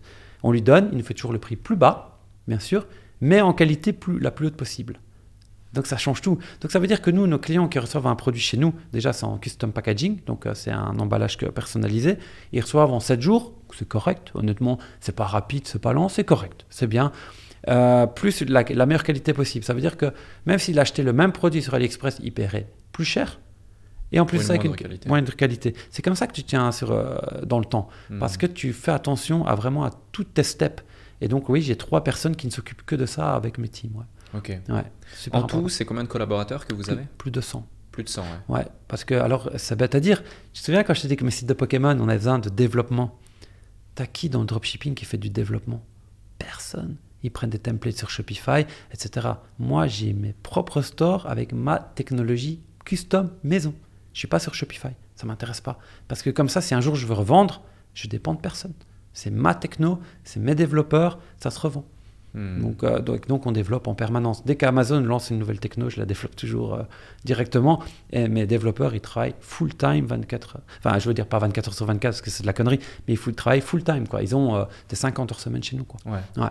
On, en parlait, euh, on en parlait dans un autre cadre il y a de ça au moins une année. Tu m'expliquais que tes équipes étaient euh, aux Philippines et en Roumanie aussi, En Inde aussi, En des Inde développeurs, ouais, ouais, Ouais. et à Madagascar. et à Madagascar. Ouais. Justement, tu as déployé sur ces quatre axes Ouais. en particulier. Voilà. Euh, comment tu as fait pour construire tes équipes, recruter les bonnes personnes, recruter les bons managers aussi? Ouais, Parce que c'est quand même un sacré enjeu, à- Ouais, j'ai- surtout à ces niveaux de, de team. ouais. Alors, je vais donner un autre tips. Euh, ouais, j'ai quatre managers qui traitent avec moi, mais j'ai aussi une personne dont son temps plein de vérifier le travail des managers. Ok. Donc, c'est bête à dire, mais C'est génial parce qu'on dit souvent la confiance n'exclut pas le contrôle. Ouais, c'est hyper important. C'est super important. Donc son métier, c'est vraiment de vérifier si mes managers font pas de la merde. Tout simplement parce que les erreurs peuvent arriver parce qu'il y a trop à gérer. Donc elle vérifie. Euh, alors comment on recrute? Ben, Tu as une plateforme qui s'appelle upwork.com. Donc voilà, Euh, les gens disent Ah, c'est vrai, ben oui, je recrute là. Et par exemple, on donne dans, les, dans leur recrutement, on dit voilà, on cherche un développeur qui doit faire ça, ça, ça, ça, ça. Euh, pour que, et on met en fin de, de description, euh, répondez, euh, envoyez-nous notre CV et mettez le mot banane. Ça a l'air con. Les gens disent pourquoi banane? Tu vas voir que 95% ne vont pas mettre le mot banane, ça veut dire qu'ils ne sont pas capables de lire une consigne correctement. S'ils ne sont pas capables de lire une consigne, une consigne correctement, ça veut dire qu'ils ne peuvent pas travailler chez toi. Eh bien, ils rigolent pas, ça nous permet de trouver du, du mana- enfin, du- des employés de qualité. Parce que si les gens répondent banane avec leur, avec, en plus dans leur CV, ben, tu sais que le gars il a, répondu, il a lu jusqu'au bout ta, ta consigne. Alors ensuite, Maxime les met en test. Bête question aussi, comment tu fais des tests? Euh, Généralement, beaucoup de gens font des interviews. Maxime, il se m'emmerde pas avec ses fait des looms. Un loom, c'est quoi? Tu, tu recordes Mhm. un truc, tu donnes, voilà, je te donne le boulot, voilà, je t'aimerais bien que tu fasses euh, un tutoriel, voilà, je te donne le loom, tu le lis complètement, je veux que tu fasses un tutoriel de ce, de ce style-là, avec ce thème-là. Tu n'es pas capable de le faire, passe au suivant. Ça veut dire qu'il n'a pas été capable de, re- de recopier quelque chose existant. Donc tu vois, et en fait, même ça, tu automatises un maximum. Mhm. Et après, quand tu arrives vers les quatre derniers ou les cinq derniers, là oui, tu peux te dire, voilà, là tu les prends en interview, en entretien. Et là, tu leur donnes des- aussi des, des tâches à faire. Et en fait, tu, généralement, tu gardes le plus, lequel? Ben, C'est le gars qui a fait banane, plus à savoir recopier, recopier le tutoriel en Loom, et le gars qui a travaillé le plus rapidement. Donc voilà. Et au final, tu arrives à trouver quelqu'un en trois jours, même pas. Hmm. Ouais. En gros, pour résumer, contredis-moi si je me trompe, tu as constitué une sorte d'auto-noir Bien sûr. où tu as beaucoup, tu as plusieurs étapes, là en l'occurrence tu Mm. en évoques trois, il y en a peut-être plus, il y en a peut-être moins, Ouais. euh, disqualifiantes. Et à la fin, du coup, tu as les meilleurs profils, ou en tout cas par cette sélection naturelle, Ouais. les profils qui ont passé ces étapes. Et là, tu fais un choix plus personnalisé. Ouais. Tu passes peut-être de 500 candidats à 5 candidats en bout de chaîne. Voilà, maintenant, ça c'est pour des nouveaux, boss, des nouveaux jobs. Hmm. Très important. Par exemple, les gens qui font des fiches produits chez moi, là aussi, qu'est-ce qui est bien à faire? C'est que la personne qui travaille chez toi, par exemple, moi j'ai une personne qui fait des fiches produits depuis 2015 chez moi. Donc, elle est experte. C'est vraiment son métier, elle fait que ça. Euh, moi, je dis, écoute, moi j'ai besoin de plus de personnes. Est-ce que tu peux trouver quelqu'un autour de toi? Moi, j'augmente déjà ton salaire de 50, 100 euros par mois parce que j'estime que tu as été excellent, etc. Et en fait, elle, déjà, elle est contente parce que son salaire est augmenté. Elle va trouver quelqu'un. Généralement, c'est quelqu'un de la famille. Ça a l'air con.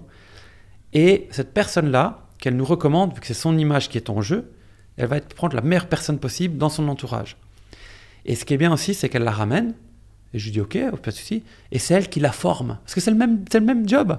Donc, elle la forme de A à Z. Donc, ça veut dire que quelqu'un qui travaille chez toi depuis 2015, qui fait un travail exceptionnel dans les fiches produits, vu que ça vu qu'elle est toujours chez toi, elle va former quelqu'un mieux que toi, vu qu'elle connaît mieux ton métier que toi. Même si je sais faire des fiches produits, même si je suis la personne qui corrige, une personne qui en fait 8 heures par jour depuis 8 ans est quand même, a quand même des automatisations qui sont meilleures que toi, qui, qui fait que de la correction. Et donc Heureusement d'ailleurs. Ouais, ouais, et heureusement. Et donc, en fait, ça m'a permis, moi, quand c'est un même métier, que j'ai confiance en la personne qui a fait un travail impeccable, j'augmente un peu son salaire, son métier est de retrouver quelqu'un d'autre, elle trouve quelqu'un en 2-3 jours, et cette personne-là, c'est marrant, est prête 5 jours après à faire des fiches produits. Hmm. Et- ouais. La plupart de tes collaborateurs, tu les as en CDI ou en Presta?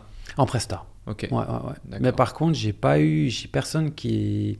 Allez, j'ai pas eu de démission chez moi depuis plus de 5 ans. D'accord. Ouais. Ok. Ça, c'est important. Et, euh, et justement, euh, il y a aussi un point intéressant, c'est que la plupart justement pensent que quand tu délègues euh, aux Philippines, à Madagascar, en Roumanie ou ailleurs, peu importe, tu vas avoir des profils moins qualifiés, moins de qualité. euh, et euh, certes, c'est moins cher, mais ils vont avoir un blocage en mode ouais, mais ça serait mieux quand même euh, en France, en Belgique, en Suisse, etc.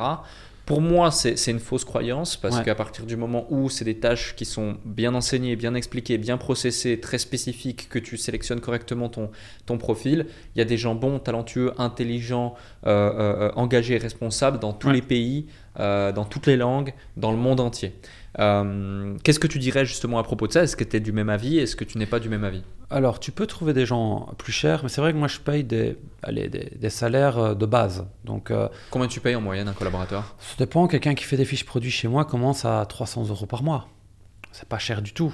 Euh, par contre, elle est formée par quelqu'un qui, je te dis, qu'elle a depuis 8 ans, où elle, elle est payée beaucoup plus parce qu'elle a son ancienneté, parce qu'elle a recruté beaucoup, etc. Donc, elle est, je pense, faut, il faut que je regarde avec, mon, avec la personne qui fait les paiements chez moi, parce que je ne les fais plus, euh, qui travaille pour moi.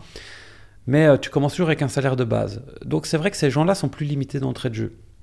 Mais par contre, et on l'oublie un petit peu, c'est que moi, les profils qui sont plus intelligents, tu en as besoin. Mais je vais donner un bête exemple. Tu as un manager qui travaille pour toi, tu vas le payer 10 000 euros par mois.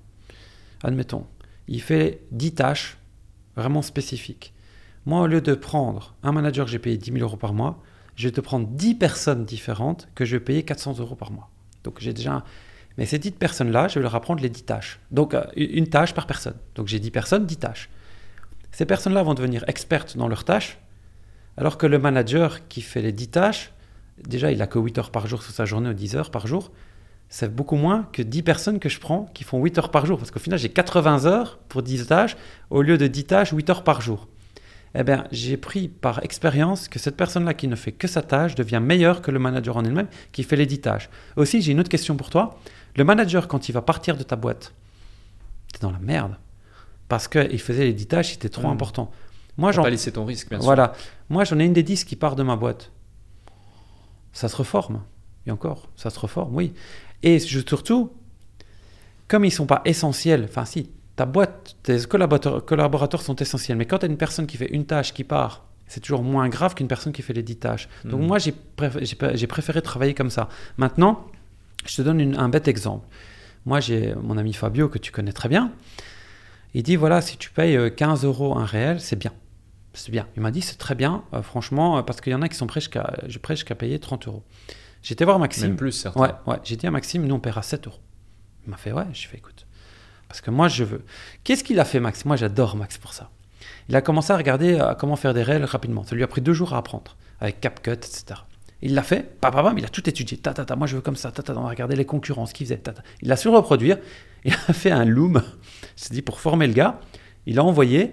Et je te dis, on a fait l'expérience Upwork, etc. Et on en a trouvé un qui est excellent, qu'on paye 7 euros par, par réel. Donc tu vois, c'est toujours aussi, on en parle très peu, mais ce qui est génial, c'est que normalement, je te dis, c'est 15 euros si tu le fais toi-même, 30 euros si tu le délègues, et moi, je suis à 7 euros. Ça veut dire que toi, quand tu as le gars que tu payes 15 euros, tu t'en payes un. Moi, j'en ai deux qui travaillent pour 14 euros. Donc, ce qui fait que je sais faire beaucoup pour, pour, fournir beaucoup plus de contenu rapidement. Et ce qui est génial aussi, c'est comme on a fait le Loom qui est prêt et qu'on a trouvé cette façon de déléguer, même si un jour je perds un, mes monteurs, il faudrait que je perde les deux en même temps pour être, pour être piégé, ce qui arrive très rare. Mais ça veut dire que quand il y en a un qui part, moi je sais euh, réengager quelqu'un rapidement parce que le canevas est déjà fait, le tunnel est déjà fait. Et ça, ça joue énormément. Justement, tu parles des réels et de la facilité d'en faire. L'IA aujourd'hui aide beaucoup. CapCut, il y a un module IA qui fait que tu as les sous-titres, tu as les trucs. Euh, tu as même des outils qui te permettent aujourd'hui de mettre ta police spécifique, les couleurs, mettre des logos, mettre des émoticônes spécifiques, etc. Euh, et, tu peux aller chercher des réels. je vais te challenger parce que tu peux en réalité aller chercher des, réels même pour 5 euros. C'est clair. Tu vois, tu peux économiser 2 euros par réel si jamais. C'est vrai. Comme ça, pendant que quelqu'un en fait 1, tu en fais 3. C'est clair. C'est clair. Mais cette question, euh, enfin, cette, cette, réflexion, je l'introduis pour une question c'est euh, dans quelle mesure l'IA, en général, que ce soit ChatGPT parce que c'est la, plus la plus connue, a changé ton quotidien dans, dans tes business au niveau du e-commerce et du dropshipping parce que finalement, elle peut aider pour les fiches produits, elle peut aider pour le support, la réponse aux emails, elle peut aider pour euh, les copy ads éventuellement, elle mhm. peut aider pour les créatives, elle peut aider pour énormément de choses. Est-ce que c'est quelque chose que tu as implémenté dans ton business et dans ton quotidien? Euh, J'imagine que oui, donc la question c'est plutôt comment. Et, et, et dans quelle mesure ça a changé les choses? Alors, euh, Facebook Ads, ça, on l'utilise énormément maintenant. D'accord. Donc, ça joue beaucoup. Alors, tu vas rire pour la fiche produit, oui, on l'utilise pour améliorer. Parce que moi, je te dis, moi, je cherche les winners. Donc, je regarde les concurrents qui ne sont mhm. pas en France. Parce que on n'en parle pas beaucoup, mais moi, ma façon de bosser en drop, en France, je suis numéro un. Mais aux États-Unis, tu as des gars plus tarés que moi. Quand je te dis ils sont plus tarés, ils vont plus loin dans les choses encore. Moi, j'ai appris quelque chose. Il ne faut pas réinventer la roue. Ça veut dire que si ce gars-là, il fait des millions sur un produit aux États-Unis, tu dois revoir comment il l'a fait, tu dois voir comment il a fonctionné et tu dois te dire, ok, je vais regarder son canevas, je vais le reprendre, je vais le refaire en France, tout simplement.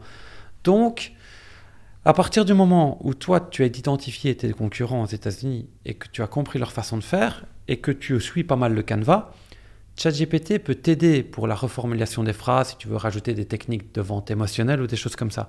Mais ce n'est pas la base en elle-même du produit. Hmm. Donc, nous, on l'utilise mais est-ce que demain, je peux lancer un store qui est full chat GPT Je pense que ça ne marchera pas. je vais te dire pourquoi je pense que ça ne marchera pas. Parce que Google, en SEO, il regarde si tes textes ils viennent de chat GPT. Et tu peux avoir des malus avec ça. Donc tu peux être pénalisé. Et moi, j'ai l'impression qu'un jour, et c'est mon avis personnel, j'en suis pas encore certain, que quand tu vas acheter sur les réseaux publicitaires et que tes, textes vont venir de ChatGPT, j'ai cette intuition que tu vas payer plus cher au CPC. J'ai cette hmm. intuition. Donc moi, j'ai quand même gardé allez, 10-15% d'une fiche produit est faite avec ChatGPT, mais le 85% restant est toujours fait manuellement. Pareil pour nos pubs, euh, c'est bien. Pour les vidéos, par exemple, on continue à faire nos textes nous-mêmes. Je préfère.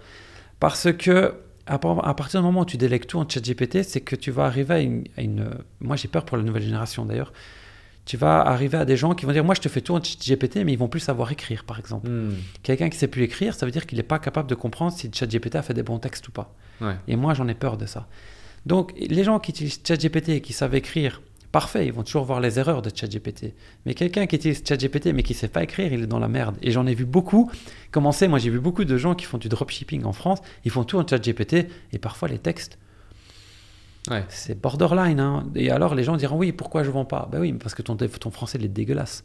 Et ça, il faut faire attention aussi. Donc, pareil, moi, je, trouve ça important. Je l'utilise de plus en plus. Plus le temps passe, plus je l'utilise. Ça, c'est clair et net. Euh, quand on doit faire euh, des contrats, par exemple, on l'utilise beaucoup.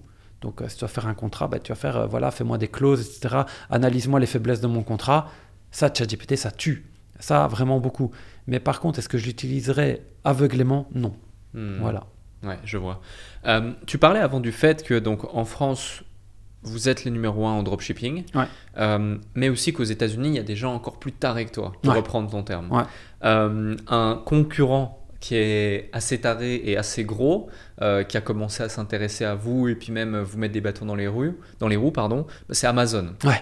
Ouais. Euh, ça paraît dingue et, et là peut-être que les gens se disent euh, waouh tu vois quand euh, ton, Ouais. ton- quand t'as Amazon qui commence à s'intéresser à toi et qui commence à copier tes produits ou te déréférencer Euh, ils ont copié mes non ils ont copié ma pub Euh, donc en fait ça c'est marrant parce qu'on avait le même account manager. En fait tu dois savoir que chez Google en fonction de tes chiffres d'affaires en spend donc Amazon on va y revenir parce que les gens vont dire ouais Gabriel dépense la même chose qu'Amazon pas possible. On va y revenir avant donc en fait j'avais le même account manager euh, que, Amazon chez Google Ads et un jour par inadvertance donc je tapais le nom de ma boutique j'aime bien regarder quels sont les concurrents qui bident euh, sur mes mots clés et j'ai vu mieux que nom de ma boutique découvrir Amazon.fr. Wow. Là, j'ai fait un max. Wow. Je dis là, ils font de l'acquisition agressive sur mon, sur mon nom de marque. Là, déjà, j'ai contacté Google Ads, euh, mon account manager. J'ai fait, on peut faire ça? Il dit oui, vous pouvez le faire. Ça, il n'y a pas de souci parce qu'en fait, il n'y a pas de. La, personne euh, ne peut pas faire d'erreur. Donc en fait, la personne, quand elle découvre ça, mieux que nom de mon site, découvre Amazon.fr, on n'induit pas la personne en erreur. Tu peux le faire. Pour les gens qui se demandent si on peut faire de l'acquisition agressive sur Google Ads, oui, tu peux le faire. Bah, moi, ce que j'ai fait derrière, c'est que mieux qu'Amazon.fr, découvrez dans ma boutique et j'ai refait de l'acquisition. Pourquoi? Pourquoi ils n'ont pas tenu? Je vais te dire pourquoi.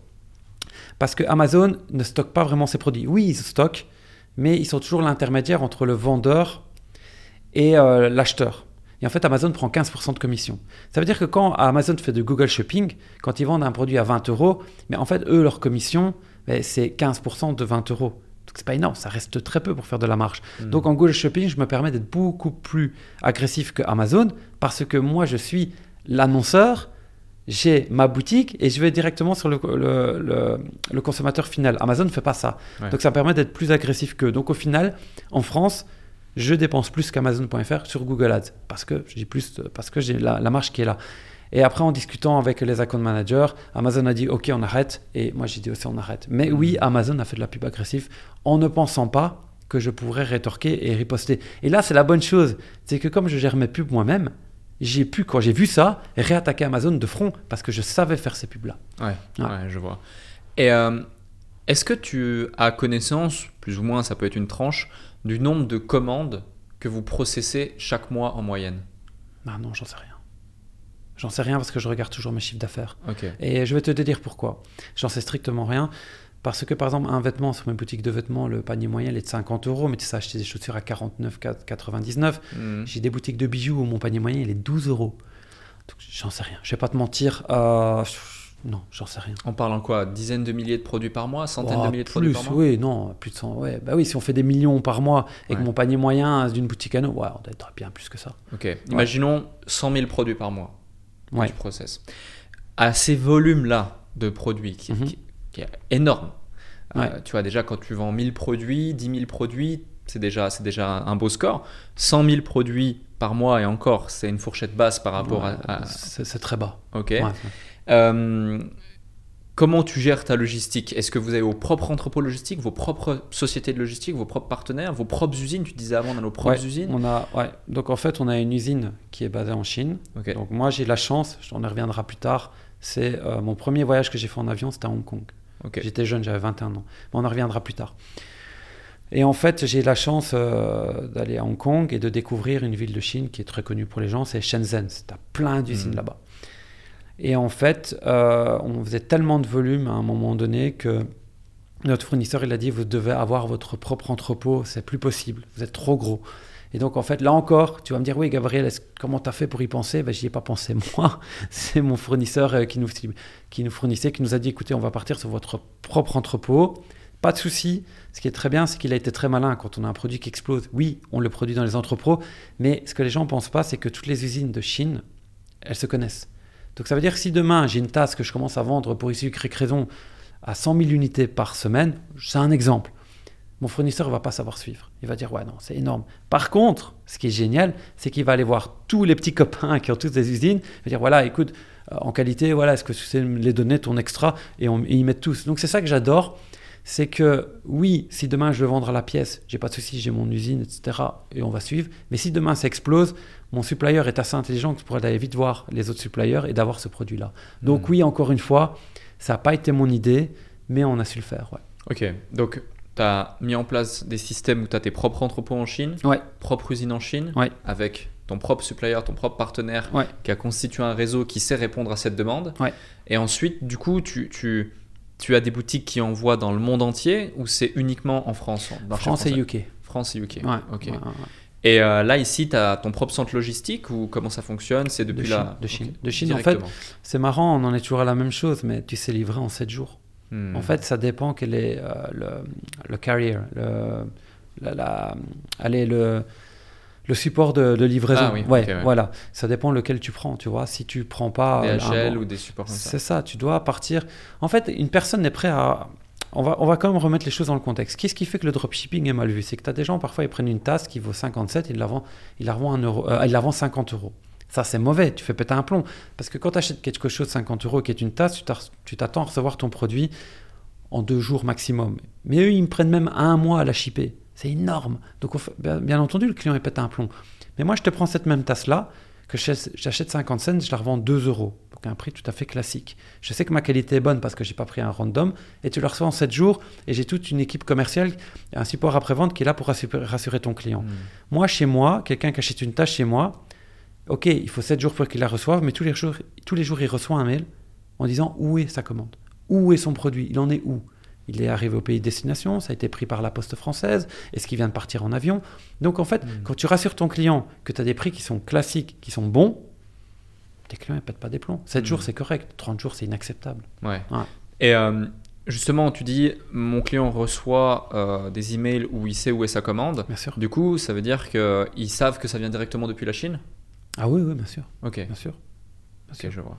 Donc, il n'y a aucun souci avec ça. Quand tu es transparent, la plupart de tes vêtements, c'est made in China. Il ne faut, Mm. pas, euh, faut pas se voiler la face. hein. Même les ballons de football et tout. Même Nike, hein, on sait que tout vient de Chine chez Nike. Donc, c'est pas compliqué. Le client n'est pas contre la Chine à partir du moment où tu l'as pas fait payer sa tasse euh, 200 euros.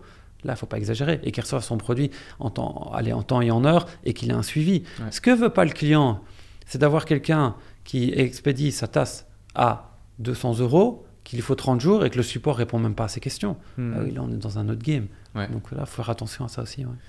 Il y, a, il y a un sujet sur lequel, euh, quand, quand, euh, on est avec toi, on peut pas ne pas aborder. C'est euh, le fait qu'au bout d'un moment, vous ayez voulu justement surfer sur ce, ce- ce truc de la formation en ligne. Ouais.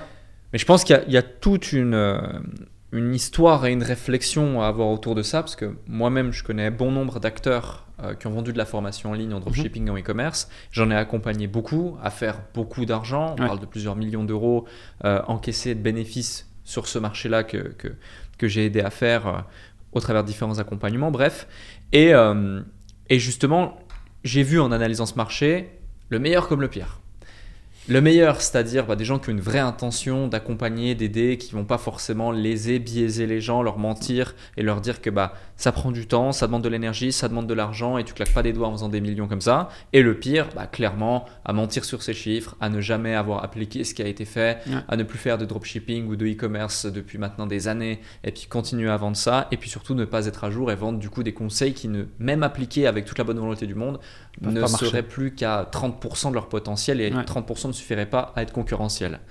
Euh, du coup, effectivement, quand vous êtes arrivé sur le marché, euh, c'était super intéressant parce que vous avez fait un teaser assez original où vous aviez créé une page Instagram au nom du coup de Success Academy qui est votre, votre, votre page de formation, votre ça. marque euh, d'accompagnement et de formation où pendant plusieurs mois, tous les jours, il y avait des stories avec vos résultats et toutes les semaines, il y avait des posts, des publications avec vos résultats en transparence, avec les dashboards, bah, bah, bah, Ouais. bah, les uns après les autres.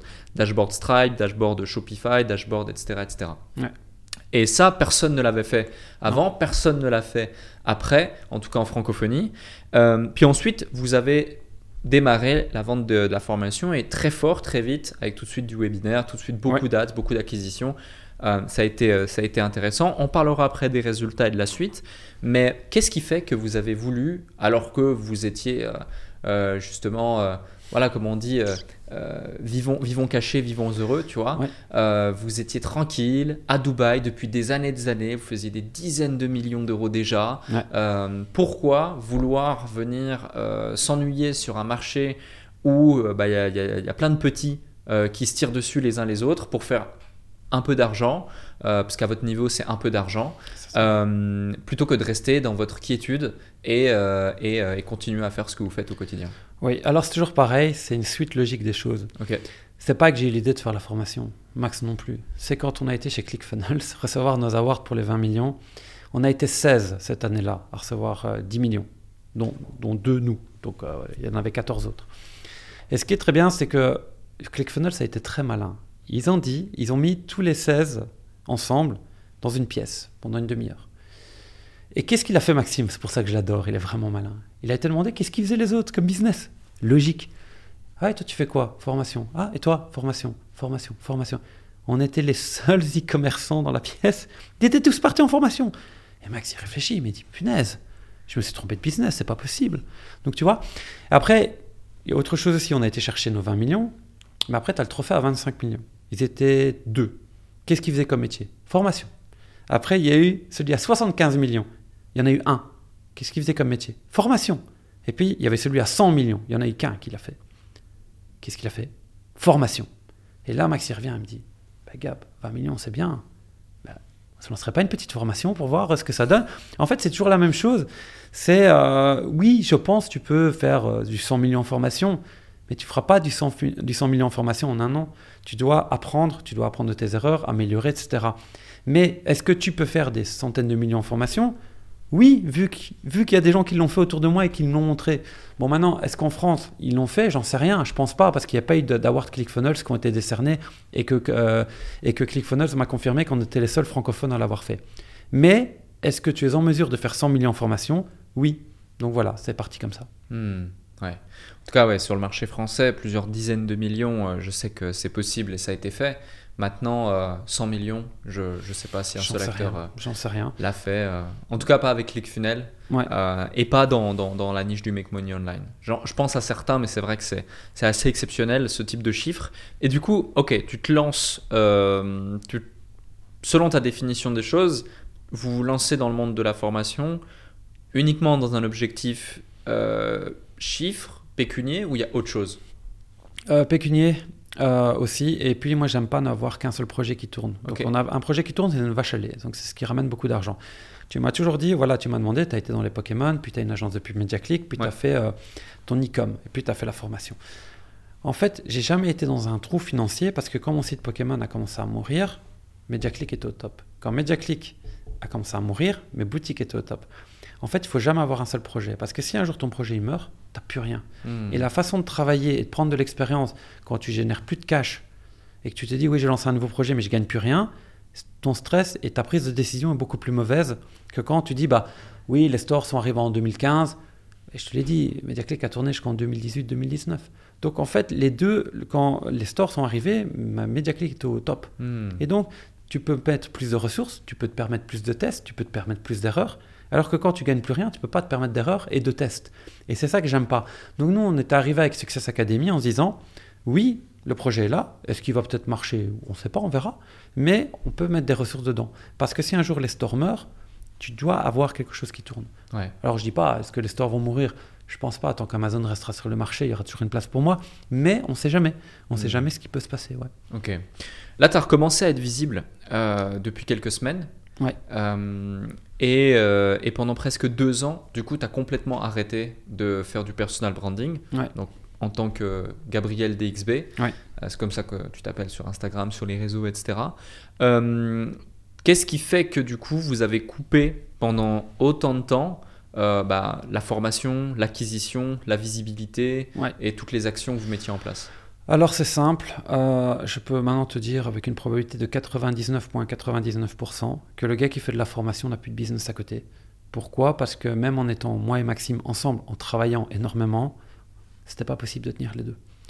Pourquoi? Parce que tu travailles toujours dans tes business, plus les webinars, faut savoir, hein, les- en Success Academy, on faisait des, des webinars toutes les semaines. C'était Mm. énorme, donc c'était fatigant. Ça veut dire qu'on faisait le webinar le dimanche soir et moi le lundi matin, je devais retravailler.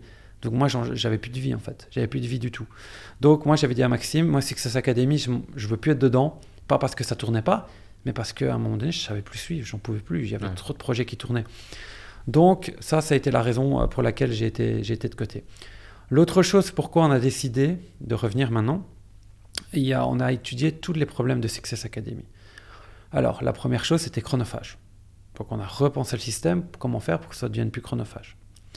La deuxième chose, euh, c'était euh, Maxime, c'est quelqu'un que j'adore, mais Maxime, c'est le gars qui n'aime pas se mettre en avant. Hmm. Il en faut, il en faut toujours un, il faut toujours un connard, comme on dit, ça c'est moi.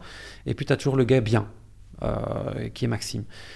Moi, j'ai pas peur de dire j'ai une Lambo, j'ai une Rolls, je m'en fous. Max, il a une Lambo aussi, mais il n'en parlera jamais. T'en parleras jamais, jamais de le mettre en avant, jamais. Le problème, c'est que si tu vends de la formation, même si je suis legit, même si je travaille comme un PT, même si je suis bon, si tu ne vends pas à un moment donné du rêve, tu vas avoir du mal à revendre. Je vais te donner un bête exemple. Maxime, on a reçu nos, ClickFunnels Awards 20 millions, on a mis ça sur euh, Internet, quelques personnes ont dit c'est exceptionnel. Waouh, waouh, waouh, waouh, waouh. Mais tu sais ce qui nous a ramené des gens à Success Academy? C'est pas les trophées. C'est quand les gens m'ont vu avec une Lambo. Mais c'est débile, parce que 20 millions de dollars en chiffre d'affaires, une Lambo à ce moment-là, je l'avais acheté en Vukovic, j'avais payé 150 000 euros. En fait, les gens n'ont pas compris que 20 millions de dollars était plus impressionnant que d'avoir une voiture à 150 000 euros. Et ça, je l'ai bien compris. Donc les gens ont besoin de pouvoir s'identifier, de se dire, ok, la Lambo, je la comprends, je comprends que j'ai envie de l'avoir. Être, recevoir un award de 20 millions, ça parle pas aux gens. Et en fait, il faut montrer aux gens que oui, tu gagnes de l'argent, mais il faut montrer la finalité de gagner de l'argent. C'est d'avoir une grande maison, d'avoir des voitures, d'aller à l'hôtel, etc. Et ça, Maxime, il n'est pas à l'aise avec ça. Ça ne mmh. l'intéresse pas de montrer ça. Et donc, moi, j'ai dit à Maxime, faisons-le. Euh, moi, de toute façon, j'ai pas peur de parler chiffres, j'ai pas peur de parler de, luxe. Et j'ai dit, relançons-le, mais de cette façon-là. Alors aussi, une autre erreur qu'on a compris dans Success Academy, on vendait à 1000, à 1000 euros. C'est bête à dire, mais beaucoup de gens n'ont pas l'argent pour acheter à 1000 euros. Par contre, il y en a plein qui, dit, qui m'ont dit à 500, je te la prenais. Et donc, en fait, j'ai dit à Maxime, pourquoi on ne fait pas comme dans la manière de l'e-com? Il m'a fait comment ça? J'ai dit, on vend des produits à 15 euros, des produits à 50 euros, des produits à 100 euros. On fait les trois, le même produit, mais qui sont différents, avec des packaging et de la qualité différente. J'ai dit Maxime, on doit relancer Success, plus avec des webinars, parce que avec, moi, je, ne te suis plus, c'est de, la, de la dinguerie où tu les fais tout seul. Et en fait, on va lancer une formation qui est pas chère, je pense à 49 euros, qualité, vu que c'est toujours avec mon savoir, une à 500 et une à 1000. Et ce qui va être bien, c'est que les gens qui disent, OK, Gabriel, il les legit, ils vont les mettre les 49 pour voir ce que c'est. Quand ils vont voir la qualité qu'il y a dedans, peut-être je vais pouvoir upseller pour qu'ils prennent un truc plus gros, etc. Et en fait, on est arrivé avec une nouvelle méthode de dire, maintenant, on arrive avec des formations qui vont être à plusieurs tarifs, tu feras ton choix, parce que les gens nous ont dit, on se dit, ouais, succès, avec, de mémoire, quand même pour 50 heures de vidéo les gens disaient c'est trop, on ne peut plus, ça on l'a remarqué aussi. Hmm. Donc maintenant, là, par exemple, la, formation à 49, il va y avoir 4 heures de vidéo dedans, mais qui va te permettre de lancer un truc qui va être très bien. Et en fait, la différence, c'est que les gens vont pouvoir nous connaître déjà à travers les réseaux sociaux via mon lifestyle. Deuxièmement, ils vont pouvoir voir qu'on balance de la qualité en contenu, parce que je travaille toujours dans ma business. Et pour vraiment les gens qui vont mettre 1000 euros, ben, ce sera qu'ils pourront le mettre. Et en fait, on revoit le système de la formation, qu'on va faire ça comme un e-commerce, qui est ma spécialité au lieu de vendre ça comme un formateur, tout hmm. simplement. Ouais, je vois. Tu utilises tes forces et, euh, et les acquis euh, du coup que tu as eu sur, euh, sur l'année précédente liés à, lié à Success. Malgré ça, vous avez quand même fait des jolis, des jolis scores et un joli chiffre d'affaires avec Success pour un lancement, c'était sympa. vous étiez rentable ou pas? Oui, on a gagné, je pense. Il faut demander à Maxime parce que c'était plus de son côté. Si je te dis pas, si je te mens pas, je pense qu'on a pris 250 000 euros chacun. Ok. Voilà parce que c'était fort chronophage, parce qu'on a dû apprendre.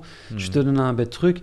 Ça, j'adore Maxime, il a, il a, plein de projets, mais quand on a lancé euh, Success Academy, moi, je suis expert Google Ads pour vendre des produits physiques en ligne, mhm. mais faire de la pub sur de l'infoproduit, c'est pas du tout la même chose. Moi, j'étais expert en Google Shopping et en Search, et j'ai dû partir sur un projet où je devais faire du YouTube Ads et du Display Ads. J'ai dû apprendre. Moi, j'ai mhm. perdu deux mois pour apprendre ça. Donc euh, maintenant, c'est parfait, hein, parce que même euh, maintenant, les stratégies d'infoprenariat, je les ai mis dans mes boutiques et ça a marché aussi. Donc c'est génial, tu vois. Mais euh, oui, on n'a pris que 250 000 chacun en bénéf, parce que, comme je te dis, il y a eu toute cette phase d'apprentissage qu'on a perdue, plus les webinars. Et là aussi, c'est une bonne info. Bon, ça, des gens pour dire oui ou non. Comme on faisait des webinaires chaque semaine, j'ai vu beaucoup de formateurs m'ont dit vous êtes des gros dingues. hein. Dit, Pour faire un webinar rempli chaque semaine, il fallait les tenir. Ça veut dire que j'ai vraiment mis à mort en publicité et j'arrivais à être rentable à du 10 euros du CPA en broad. Et Hmm. beaucoup de gens m'ont dit 10 euros du CPA rentable en broad, faire des webinaires chaque semaine, ça, ça- c'est énorme. Alors là, j'ai compris quelque chose. Ça veut dire que, un, les gens, ils mettent pas 10 euros du CPA, donc ça veut dire qu'on achetait trop cher. Mais ça veut dire aussi autre chose. Ça veut dire qu'à 10 euros du CPA, si on était rentable, ça veut dire qu'on était bon. Hmm. Donc maintenant, la, la clé, c'est comment arriver à 5 euros du CPA tout en scalant, tout en gardant le même taux de conversion. Donc tu Mhm. vois, c'est des key, des key, des key metrics que j'ai pas encore eu le temps de regarder, Ouais. que je pourrais relancer avec la nouvelle version. Donc tu vois, c'est toute cette phase d'apprentissage. Et moi, je pense que si un jour tu veux faire, c'est mon avis, euh, 10, 15 millions même, euh, soyons fous. Je te dis, voilà, maintenant je vais viser du 10 millions par mois de chiffre d'affaires en formation. Soyons fous. J'ai plus de data maintenant qu'à l'époque. Parce que j'ai beaucoup plus d'expérience. Plus Google qui me suit à fond, ils m'ont donné vraiment toutes les études de marché qu'il faut lancer. Donc tu vois, pour moi, si tu veux tenir à terme, il faut faire de la formation 4-5 ans. Hmm. Pour moi, là, tu vas atteindre des chiffres de fou. En fait, quand j'ai commencé le drop, je faisais 1 million de chiffre d'affaires par an. Tu vois, maintenant. Ouais. je- Mais qu'est-ce qui a fait que mes stores, ils caissent maintenant? C'est cette continuité de toujours apprendre, de toujours lancer, de toujours apprendre l'algo. Et je pense qu'en formation, ça a été notre erreur. On s'est lancé dans un truc chronophage qui était cher sur une- une- un domaine que je ne connaissais pas. Moi, j'ai dit à Maxime, j'étais pas, j'étais pas bon en achat de publicité en formation. Je n'avais pas d'expérience. Ouais, ouais, Ouais. clairement. Et hum, justement, tu parles d'achat de trafic, d'achat de visibilité. Vous avez été les seuls euh, dans le monde de la formation, parmi les seuls, en tout cas à ce niveau-là, à commencer à faire des placements de produits, d'influence. Ouais. Justement, avec des influenceurs, des influenceurs à Dubaï, etc. Euh, C'était l'époque justement où ils avaient encore la cote, la notoriété, Ouais. euh, notamment les, les Marseillais, tous les Mhm. téléréalités, etc. C'est quoi le retour d'expérience que tu en tires? Est-ce que c'était des opérations plutôt rentables, pas du tout rentables? Je sais que tu en parles aussi sur tes réseaux avec Ouais. des anecdotes sympas. On va pas forcément en parler ici. Ceux qui veulent Ouais. rigoler, s'amuser ou autre, ils pourront aller voir sur ton Instagram. Il y a deux trois trucs assez euh, assez drôles et assez fascinants. Euh, mais euh, mais ouais, ça peut être intéressant plus d'un point de vue business d'avoir ton retour d'expérience là-dessus. Ouais. Alors, euh, tous les placements que j'ai faits, hormis un, ont été rentables. D'accord. Le seul pas rentable, ça a été Laurent Billionnaire. Tous les autres, rentables. Mais quand je dis rentable, quand les gens me disaient euh, Julien Tanti, il n'a pas de trafic, waouh, euh, non, c'est un dingue. Thibaut Garcia et, et Julien Tanti, à cette époque-là, maintenant je ne sais plus, parce que c'est vrai qu'ils se sont fait un peu, un peu trop clasher, mais à cette époque-là, ils nous avaient ramené des gens au webinaire, c'était incroyable. Euh, maintenant, le retour sur expérience, est-ce que je retravaillerai avec des influx? Non. Non. Pourquoi? Parce que ce pas des businessmen. Quand tu as un rendez-vous à midi et qu'il se pointe à 4 heures et que tu dois l'attendre pendant 4 heures et que son account manager t'explique que c'est normal, non. Non, parce que moi, en, tant- en- en tant qu'entrepreneur, 4 heures sur une journée, c'est énorme, énorme. Donc, euh, ça, je ne le referai pas. Pourquoi? Mhm. Parce que si je mets un, un placement de produit à, je sais pas moi, je te reprends un Julien Tanti, je pense que c'était 5000, 5700 que j'avais payé le placement.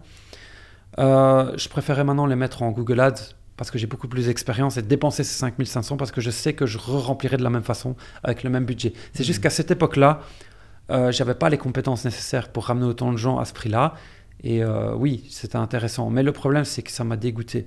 Euh, c'est des gens qui se lèvent pas, c'est des gens qui arrivent en retard. euh, S'ils ont une dispute avec leur copine, ils viennent pas. Ils postent pas aux heures demandées. Ça a été un vrai calvaire. Et moi, je pense, et c'est malheureux, hein, si je devais rebosser avec des influenceurs, je travaillerais peut-être avec un influenceur YouTube, par exemple, qui a sa chaîne, parce qu'il a déjà ce fait de tenir sa chaîne, tu vois. Donc, euh, quelqu'un qui a cette récurrence de tenir sa chaîne, de faire des vidéos, etc., euh, ça veut dire que le gars ne mettra pas, il plombera pas.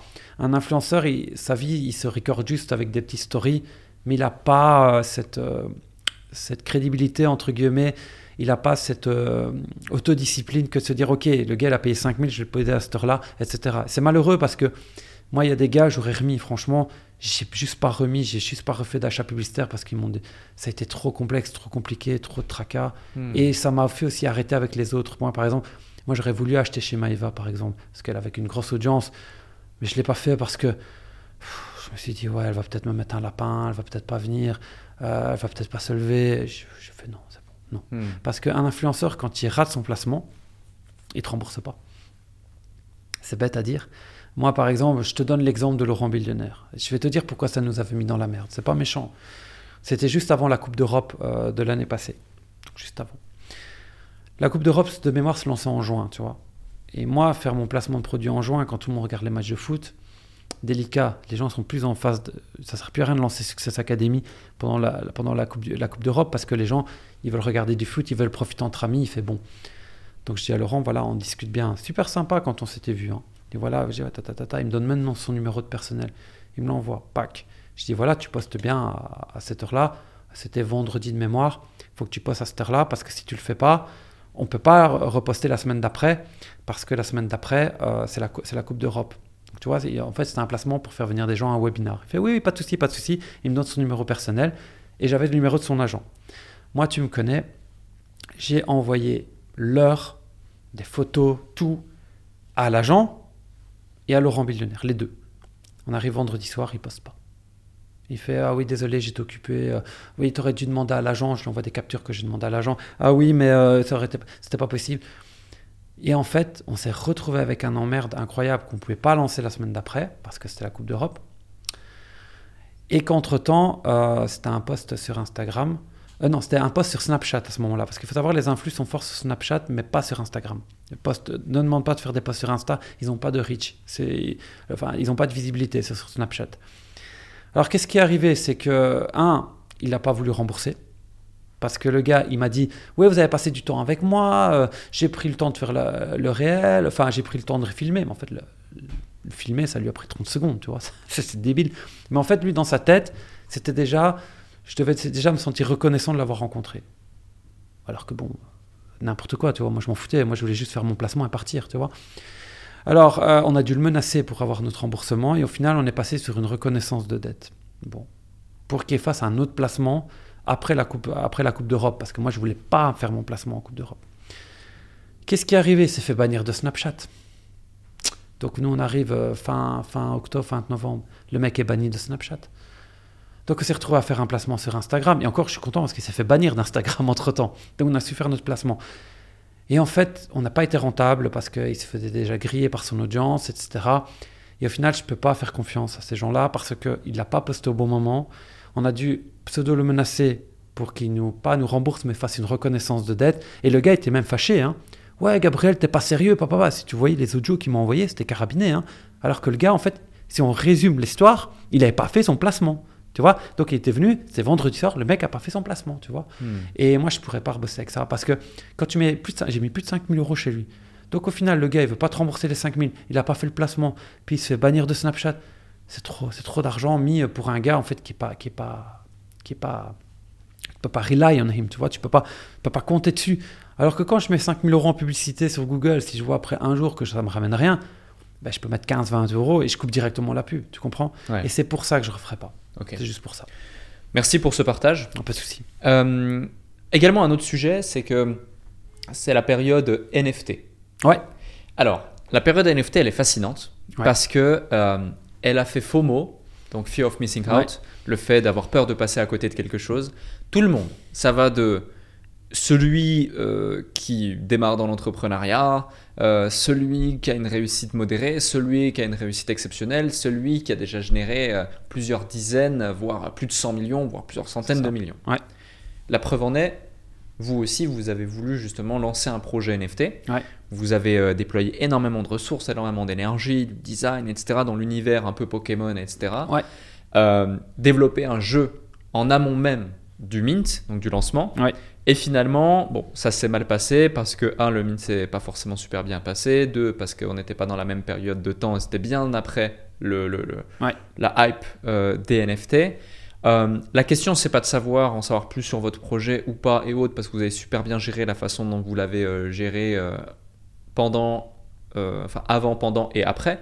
C'est plus, qu'est-ce qui fait, enfin dans quelle, dans quelle démarche, dans quelle optique tu, vous avez lancé un projet NFT, premier point, sachant que c'était bien après la hype encore une fois.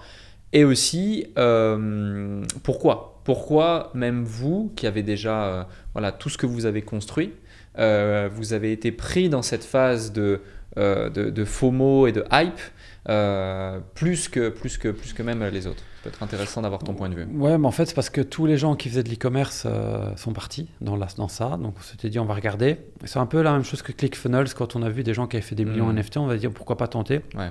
Notre problème, c'est que la façon d'advertiser une NFT est totalement différente que d'advertiser une boutique. Bien tu vois, sûr. quand je t'avais dit que déjà en, en Success Academy, j'avais dû apprendre, il y a quelque chose que je connais et que c'est moi. Tu- par exemple, en dropshipping, personne faisait du Google Ads avant que j'en fasse. Tout le monde me disait, mais t'es un dingue, tout le monde fait du Facebook Ads. J'aurais dû, si c'était à refaire, euh, partir sur mes forces. Mes forces, c'est quoi? C'est que moi, j'ai rencontré des gens qui ont fait des sold out en NFT après moi. Ils les vendaient à la pièce comme un e-com. Nous, on a juste suivi des gens qui avaient fait euh, des sold out en NFT d'une autre façon dans laquelle j'avais jamais travaillé. Ouais, avec des momentum de hype. Euh, Voilà. Et il faut savoir aussi que la NFT, on l'a pas plantée parce que on n'a pas ramené de monde, c'est qu'on a ramené trop de monde parce que nous, on était le seul projet NFT whitelisté par Google Ads. Ça veut dire que nous, on savait faire de la pub en NFT, et ça, les gens peuvent vous dire, c'est dingue. J'étais agréé Google pour faire de la pub en NFT sur le réseau Google Ads. Donc, on a ramené une quantité de connectés qui était phénoménale. Les serveurs n'ont pas tenu. Là aussi, c'est une bête question, mais comme je ne suis pas administrateur serveur, ben, on n'a pas tenu. Et ça a tout craché. Et quand tu craches, nous, on n'a pas su rattraper, on n'a pas su rattraper la confiance parce que les gens se sont dit, leur serveur a craché alors qu'ils ont fait un jeu en ligne. C'est pas bon. c'est très mauvais. Si j'avais vendu que de l'art, à la limite, j'aurais peut-être pu entre, récupérer, mais là, c'était pas possible. Alors là, ce qu'on a fait, c'est qu'on a changé toute la stratégie. Et on s'est dit, maintenant, on les vend à la pièce en mettant de store. On avait lancé, le, le- le groupe Telegram regrossissait très vite, c'était génial, j'étais très confiant. On s'est fait hacker le ownership. Donc ça veut dire que notre ledger s'est fait hacker. On n'était plus propriétaire de notre euh, NFT. Bah, quand tu n'es plus propriétaire, c'est fini, le projet est terminé. Donc là, on a remboursé tout le monde. Donc la morale de l'histoire, c'est quoi? C'est que on a appris beaucoup. Que si je devais un jour relancer une NFT, et j'en relancerai une, parce que le projet pour moi était bien et qu'on est toujours whitelisté Google, donc ça nous permettrait de vérifier nos coûts, c'est que je le relancerai à la Method Store, comme je suis en train de relancer, relancer Success Academy à la Method Store. Si je vois que Success Academy passe en Method Store, je relancerai une NFT en mode, euh, en mode, en mode store. Ouais. Hmm. Donc voilà. Donc en fait, j'ai appris. Et si maintenant j'ai un gars qui lance un projet, mais qui fait du marketing d'une autre façon de la mienne, je ne je me risquerai pas à la faire Ouais. parce que en fait cette personne-là est capable de le faire parce qu'elle connaît et moi je ne connais pas. Hmm. Par exemple, c'est une bête question, mais tout le monde faisait des discords et moi j'avais déjà euh, une, un- entre guillemets, pas une, une, pas une argue, une, une, une discussion avec Maxime où je lui disais, écoute, tu sais, Discord, tu touches que 5% de ton audience en fait. Et je sais plus, on avait un Discord de je sais plus combien de personnes dedans, 100 robots, je sais pas, 180 000, je sais plus, beaucoup, c'était un truc de dingue. On n'avait pas un seul robot dedans. Mais en fait, le problème, c'est que comme on touchait que 5% de l'audience, j'avais dit à Maxime, au final, si tu fais 180, 180 000 fois 0.05. Et à ce moment-là, je n'étais pas fort en emailing. L'emailing est venu après. J'ai appris. je dis, mais maintenant, si tu avais pris les 180 000, que si l'emailing, on est aussi bon maintenant et que tu leur avais acheté un email, bah, tu aurais sold out. Je dis, tu aurais sold out en, en 10 minutes. C'est tout. Donc, tu vois, c'est de l'expérience. J'étais pas bon en emailing à ce moment-là. J'ai Discord, pour moi, je touchais que 5%.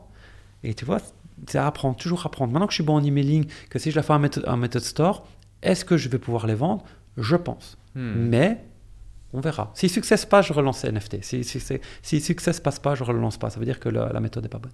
Je vois. Ouais. Et euh, justement, qu'est-ce qui te stimule dans tout ça? C'est quoi? C'est le, score? C'est le challenge intellectuel? Euh, Pourquoi tu fais tout ça finalement? Parce que je sais que voilà, tu es quelqu'un, tu es posé, tu es Ouais. marié, tu as un enfant, Ouais. tu as plus d'argent qu'il n'en faut pour Ouais. euh, vivre jusqu'à la fin de tes jours, euh, plus de maisons que tu n'as de doigts, comme euh, je reprends le, le terme que tu disais tout à l'heure. Ouais. Voilà, d'un point de vue matériel, tu as tout ce que tu veux. Euh, au niveau de, de ta famille, euh, tu m'as l'air tu m'as l'air comblé également, tout va bien. Tu as des gens autour de toi. Pourquoi tu fais tout ça? Moi, l'objectif, c'est d'être numéro un. Donc, peu importe ce que je lance, j'ai toujours eu cette adrénaline d'être numéro un. Donc, euh, quand j'ai commencé avec les Pokémon, je me dit, c'est pas une histoire d'argent. Tu veux juste être numéro un. Je joue toujours au basket, 4 fois, 4-5 fois semaine. J'ai 37 ans. Je t'ai opéré des ligaments croisés. Ce que j'adore au basket, c'est tu joues pour gagner. Championnat, tu veux te qualifier au playoff, etc. Ton coach, si tu joues pas bien, tu es benché, donc tu es sur le banc, tu joues pas. Et même, je veux toujours être numéro un. Je veux être numéro un à mon poste au basket. Je veux, je voulais être numéro un dans les Pokémon. En MediaClick, on est quand même passé numéro 3 au niveau des régies de France. Donc après Google et Microsoft, donc c'était un sacré score. Euh, Store, bah, on a explosé le game euh, en France. Donc euh, moi, j'étais arrivé dans Success Academy. Maxime, c'était pour l'argent. Moi, c'était pour le numéro 1. En fait, Je m'en foutais à partir du moment où je disais, bah voilà, il fait combien lui Il fait, plusieurs millions, ben je veux le dépasser, c'est tout. Et en NFT, eh ben, ce qui m'a vraiment motivé, c'était pas vraiment le sold out en lui-même, c'était d'avoir un projet qui tienne dans le temps. Donc, en fait, tous les projets NFT, ils sold out et après ils se crachaient. Et j'avais dit à Max, je veux bien faire de la NFT avec toi, mais moi j'aimerais un projet qui monte dans le temps. Donc j'étais déjà dans la next step. Euh, alors que c'était un peu con parce qu'au final on l'a pas sold out avec tous les problèmes. Mais j'avais vraiment cette ambition de te dire, ok, le mec a créé Bitcoin, il a fait un truc incroyable. Je dis, qu'est-ce qui ferait qu'avec notre, NFT, notre jeu, on pourrait pas avoir un truc qui tienne dans le temps? Et en fait, c'est moi, c'est ça qui m'a motivé pour la NFT. Donc c'est toujours, c'est toujours d'arriver et de te dire, je veux être numéro un, mais d'une autre façon. Hmm. Les stores, on est devenu numéro un d'une autre façon. Les Pokémon, bah, n'en parlons pas. Qu'est-ce qui a fait que mon site Pokémon est, est, devenu numéro un? C'est pas que les news, on a créé un jeu en ligne sur les Pokémon. Donc à ce moment-là, c'était incroyable. On avait notre propre jeu, on était les premiers à avoir ça en France. Et tu vois, c'est toujours cette optique de dire, lui, il est numéro un, comment je me différencie, comment je le dépasse? Ouais. Et euh, comment on distingue justement cette, euh, ce, mindset de, challenger, de, champion de volonté d'être numéro un, à peut-être de, l'ego, de la vanité, ou de la vantardise Parce que tu vois, dire je veux être le numéro un ou je suis le numéro un, dans notre société, à tort ou à raison, j'estime plus à tort malheureusement, c'est mal perçu. Tu vois, quand tu as quelqu'un qui, qui, veut se challenger et qui ose euh, énoncer aussi ses rêves, ses objectifs, ses challenges et autres, ça peut être mal perçu. Comment on distingue ça? Alors, c'est mal perçu, oui, ça dépend à qui tu traînes. Euh, moi, personnellement, à Dubaï, je traîne avec beaucoup d'entrepreneurs. On se motive tous, tu vois. Moi, énormément. On me donne des idées. En Estonie, j'avais bien aimé. D'ailleurs, on avait beaucoup discuté, j'avais bien aimé. Donc, ça dépend de ta mentalité. Maintenant, si tu traînes avec des gens qui veulent te tirer vers le bas, oui, tu vas aller vers le bas. Hmm. Mais moi, j'ai toujours eu cet avantage d'avoir un gros caractère dans le sens, au final, même si tu m'aimes pas, ma Lambo, elle est quand même dans mon garage. Donc je m'en fous, tu vois. Ça me change rien. C'est malheureux à dire, mais euh, ça me change rien du tout. Donc euh, moi, à partir du moment où je suis en phase avec moi-même, j'estime que je ne dois pas être honteux de ma réussite parce que j'ai travaillé beaucoup plus que les gens. Quand on me dit oui, mais Gabriel, ta, quand j'avais 13 ans, mec, je faisais des news Pokémon, tu vois. Et alors l'autre chose aussi, c'est que beaucoup de gens euh, oublient, c'est que je continue à travailler comme un, comme un fou. Alors que tu as des gens, oui, euh, oui, Gabriel, il fait ses millions, quel vantard. Ouais, tu peux bosser, je m'en fous.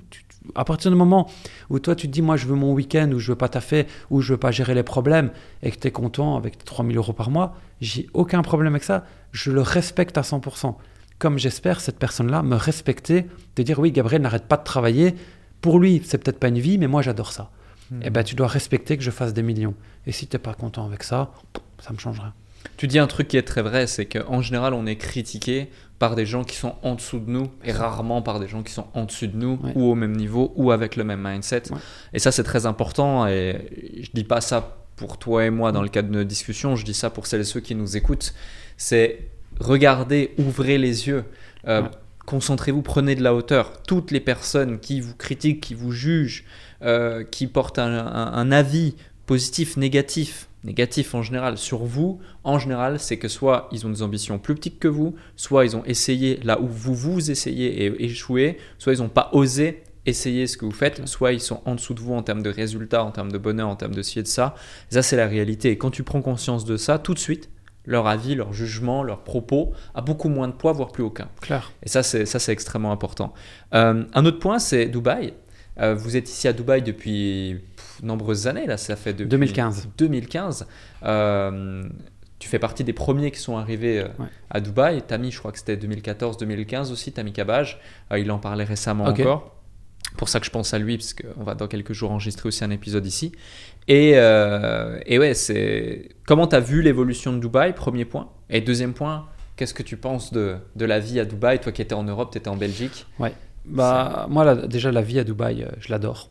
Euh, rien que parce que ça te stimule tout le temps. Tu t'embêtes jamais à Dubaï. C'est bête à dire, mais tu t'embêtes jamais. Euh, tu as toujours quelque chose à faire. C'est une ville qui évolue énormément.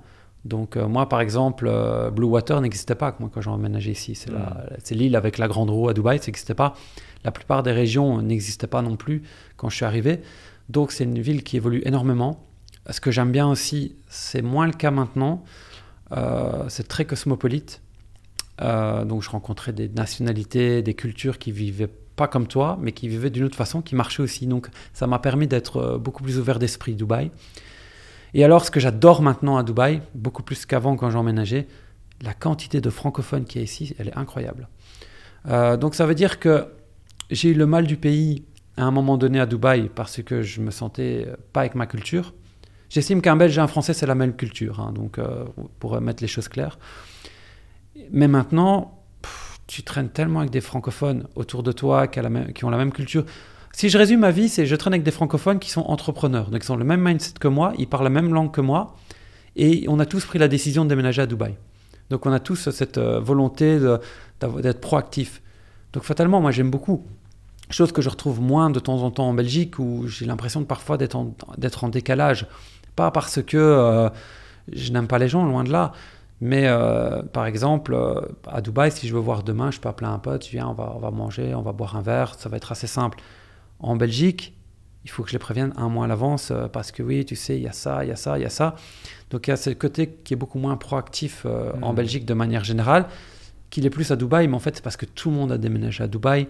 Tous les gens qui ont déménagé, entre guillemets, ont déjà cette euh, force de caractère de dire je quitte mon pays. Et ça, on le sous-estime énormément, mais quand tu as déjà, déjà dans ta tête de dire je quitte mon pays, mais c'est que tu es déjà proactif, tu es déjà prêt à quitter ta routine, quitter ta culture et quitter euh, vraiment euh, tout, ce que, tous tes acquis. Quoi. Donc, voilà. Tu l'as rapidement évoqué, mais quand tu rentres en Belgique, parce que j'imagine que tu as une maison en Belgique aussi, tu rentres peut-être deux, trois mois dans l'année, un. un. mois dans l'année, ok. Tu as de la famille là-bas encore? Ouais, ouais, beaucoup d'amis encore. La famille, euh, j'adore ma famille, honnêtement, c'est ce qui me fait revenir. Sinon, j'ai beaucoup, beaucoup de bons amis encore. Donc ça, c'est vraiment l'avantage. Maintenant, oui, le problème, c'est qu'en Belgique, tu fais vite le tour. Enfin, c'est une, bête, une bêtise, hein, mais... Pourtant, moi, je travaille tard, c'est bien, moi, j'aime bien ça. Ben, à Dubaï, si je veux faire mes courses à minuit, je peux encore le faire, tu vois. En Belgique, à 20h, 18h30, c'est fini, quoi. Donc, je me retrouve parfois piégé. Il faut le temps que je me remette euh, dans le bain, entre guillemets, de se dire, ah oui, je dois vite aller faire mes courses avant 18h30, quoi. C'est des choses qu'il qui faut, qu'il faut prendre en compte. Et alors aussi en Belgique, mais ça, c'est personnel. Hein. Par exemple, ma maman, elle adore la pluie. Donc, ça, il n'y a pas de souci avec ça. Euh, moi, j'aime bien quand il fait beau toute l'année. Et aussi, bah, parce que comme j'étais opéré des ligaments croisés, j'ai de l'arthrose au genou que je n'ai pas ici en fait, parce qu'il fait chaud et sec toute l'année. Hmm. Donc moi, au niveau de ma vie, au niveau de mon confort personnel, je préfère euh, Dubaï. Maintenant, voir la famille, voir les amis, retourner chez toi, parce que comme tu dis, j'ai une maison, c'est gay quoi, c'est gay. Et hmm. puis pour mon fils, euh, de, il est belge quand même mon fils, donc euh, il doit comprendre c'est quoi Saint-Nicolas, ou tu vois, des trucs comme ça. Il doit comprendre la culture belge, c'est important pour moi. Je vois, ouais. Euh, j'ai deux dernières questions pour toi. Oui. Merci d'ailleurs pour euh, tout cette, euh, bah, merci pour toute cette valeur, tous les échanges. C'était vraiment exceptionnel. d'ailleurs, si vous avez apprécié autant écouter ou voir cet épisode que je n'en ai eu à l'animer, vous savez ce qu'il vous reste à faire. Le like, le partage, le commentaire, les 5 étoiles sur Apple Podcast ou sur votre plateforme de streaming préférée. Première question, c'est, voilà, j'ai eu un petit peu euh, la réponse, mais euh, plus en profondeur, plus en détail, c'est tu avais une certaine tranquillité, tu faisais ton argent tranquille, et d'un coup, tu es devenu visible. Très visible, parce que vous avez fait beaucoup de pubs, euh, ça a fait le buzz, vous êtes arrivé avec des, des, choses que personne ne montrait, etc. Tu as certes le côté où tu as les gens qui adorent, qui adulent, mhm. mais tu as aussi ceux qui aiment moins, mhm. notamment les haters. Mhm. Euh, comment tu as géré justement euh, les commentaires négatifs, les haters, ceux qui vont critiquer tout le temps? Est-ce que tu étais complètement imperméable à ça dès le départ? Ou est-ce que ça t'a atteint personnellement, toi ou Maxime? Maxime, lui, euh, ça l'atteint pas personnellement, mais il aime bien, euh, il aime bien montrer que c'est vrai. Hmm. Donc moi, j'ai par exemple cet avis, on est très différents là-dessus. par exemple, moi, si tu me dis Gabriel, c'est pas vrai, t'as un mytho, t'as Lambeau, elle est louée, je m'en fous. Ça, ça m'atteint pas, je m'en fous complètement. Euh, Maxime, par exemple, c'est différent. Lui, il aime bien euh, montrer aux gens qu'il est legit. Euh, il a ce, c'est pas un imposteur. D'ailleurs, tu le vois. Tu le vois que le gars, s'il va vouloir te, il va vouloir te le prouver, va te le prouver. et mais Maxime non plus n'aime pas être mis en avant. Donc c'était ça qui était bizarre parce que j'ai toujours dit tu voulais faire une formation mais tu voulais pas être mis en avant. Alors que moi je voulais pas faire de formation et moi je m'en fous d'être en avant. C'est pour ça d'ailleurs qu'on revoit le, le, concept. Donc moi ça m'a pas impacté parce que je te dis j'ai travaillé. Moi j'ai commencé à 13 ans. Euh, la pression, je l'ai au niveau du business de manière quotidienne. L'argent que j'ai généré, je le mérite. Hmm. Et je le mériterai toujours euh, parce que je ne je vole pas les gens. Donc à partir de ce moment-là, quand tu voles pas les gens, donc moi, j'ai pas peur de ça. Maintenant, Maxime, euh, oui, lui, il a voulu toujours, cette clarté est importante pour lui. ouais. Ouais, Tu, dis, tu dis des problèmes, j'en gère au quotidien. On en parlait avant en off, rapidement, petite parenthèse. Être entrepreneur, c'est gérer des problèmes Tout le temps. Tout le temps. Tout le temps, tout le temps. Ouais. Et plus tu auras de projets, plus ça arrivera. Et puis tu dois être prêt. Donc euh, moi, si je dois travailler de nuit, je le fais. Il n'y a pas de souci avec ça. C'est aucun problème avec ça. Euh, moi, par exemple, quand je pars en vacances, c'est bête à dire, j'ai mon PC, mais j'ai aussi deux écrans portables. Ainsi, j'ai toujours un setup avec trois écrans tout le temps. Donc ça, les gens euh, n'y pensent pas. Mais oui, être entrepreneur, c'est vivre avec son métier. Et c'est grâce à ça aussi que tu fais de l'argent. Maintenant, je connais pas un gars qui fait des millions par mois qui se dit ouais, mon, mon mindset il est tranquille, j'ai jamais de problème quoi. C'est très très rare, très Mm. très rare, ouais. Ouais, clairement. De Ouais. toute façon, tu as des problèmes à la hauteur de tes ambitions. hein. Ouais, ouais. Il n'y a, pas- y a pas photo. Ouais. c'est clair. C'est pas clair. photo. Dernière question pour toi. Ouais. Euh, J'aimerais que tu puisses nous partager euh, quelque chose qui, pour toi, à la limite, crée une transformation euh, identitaire chez toi, un vrai déclic au plus profond de ton être. que Ça peut être perso, pro, une anecdote, une situation, une citation. Euh, peu importe, euh, ta carte blanche pour ce mot de la fin. C'est quelque chose que tu n'as pas encore partagé dans cet Ouais, épisode. deux choses. Deux choses. Euh, comme je savais que j'étais numéro un, parce que Google me l'avait dit à mon nombre, de nombreuses reprises, et que je travaille plus que les gens, je pensais que j'avais pas besoin des gens. Alors que je m'e- je m'exprime. J'avais jamais fait. Tu m'as dit que j'étais toujours resté dans l'ombre pendant 10 ans. C'est vrai. Parce que ça ne m'intéressait pas de rencontrer des, entrepreneurs. Ça ne m'intéressait pas de rencontrer des formateurs parce que dans ma tête, c'était entre guillemets tous des charlatans. C'est mé- c'est méchant ce que je vais te dire, mais pour moi, dans ma tête, ils n'avaient rien à m'amener. Le fait de les avoir rencontrés, d'avoir échangé, m'a appris qu'il y avait d'autres façons de faire du business dans le même secteur que moi, d'une autre façon de voir les choses qui pouvaient marcher. Donc, je reprends. La personne, par exemple, quand je te dis que je faisais 5% en emailing, qu'elle, elle faisait 20%, et que moi, maintenant, je fais 25%, c'est parce qu'elle m'a parlé, qu'elle m'a dit, écoute, Gabriel, tu devrais peut-être faire ça, ça, ça. En parlant dans les grandes lignes, ça m'a appris de dire, ouais, si lui le fait, je peux le faire. Si j'étais resté tout seul, j'aurais pas pu. Mm. Donc si tu restes dans une bulle, oui, tu peux, ça peut marcher parce que j'ai toujours fonctionné, mais le fait de m'ouvrir aux autres et de discuter m'a permis d'avoir de l'information que j'aurais peut-être pas pensé de moi-même à, le faire. Donc ça c'est très important. Donc depuis ce temps-là, j'ai fait l'Estonie, j'ai fait Malte, j'ai fait ClickFunnels Awards parce que je voulais pas les faire à la base, euh, etc. Donc ça, ça m'a permis d'avoir une grosse ouverture d'esprit. Et la deuxième chose, euh, c'est aussi parler euh, d'acheter des formations. Alors là, si tu m'avais parlé d'acheter une formation à 5 ans, je t'aurais dit, bah, arrête. Maintenant, je les achète. Alors, je les achète aux États-Unis, quoique j'en ai acheté 2-3 en France aussi. T'apprends. Je vais pas te mentir, tu apprends. Euh, j'ai acheté des formations chez des gars de Malte euh, qui gagnent beaucoup moins que moi. J'ai appris 2-3 trucs que j'ai appliqués dans mes business qui ont marché. Donc, acheter de la formation, regardez quand même avant. Si c'est un charlatan, ne le faites pas. Mais tu as des formations qui sont tout à fait valables en France ça peut changer parce que ces gens-là te partagent l'expérience que eux ont fait sur des choses qui ont marché. Et donc moi j'en suis à un point où mon temps vaut de l'argent. Et si mon temps vaut de l'argent, parfois ça vaut la peine le fait d'acheter une formation, d'appliquer ce que le gars a fait. Tu balances dans ton business, tu regardes si ça marche, bah, tu gagnes beaucoup d'argent. Si ça marche pas, c'est pas grave. De toute façon, une formation, euh, pff, ça fait partie pour moi de la recherche et développement. Et ça me permet de le faire. Donc si ça a à refaire, acheter des formations, pas la mienne, je m'en fous, hein. n'importe laquelle, même une formation à, à 100 balles, etc. Regardez juste si la personne est legit et allez à des trucs à des congrès d'entrepreneurs. Faites-le, parce que moi, ça a changé ma vie. Merci Gabriel. Pas de souci.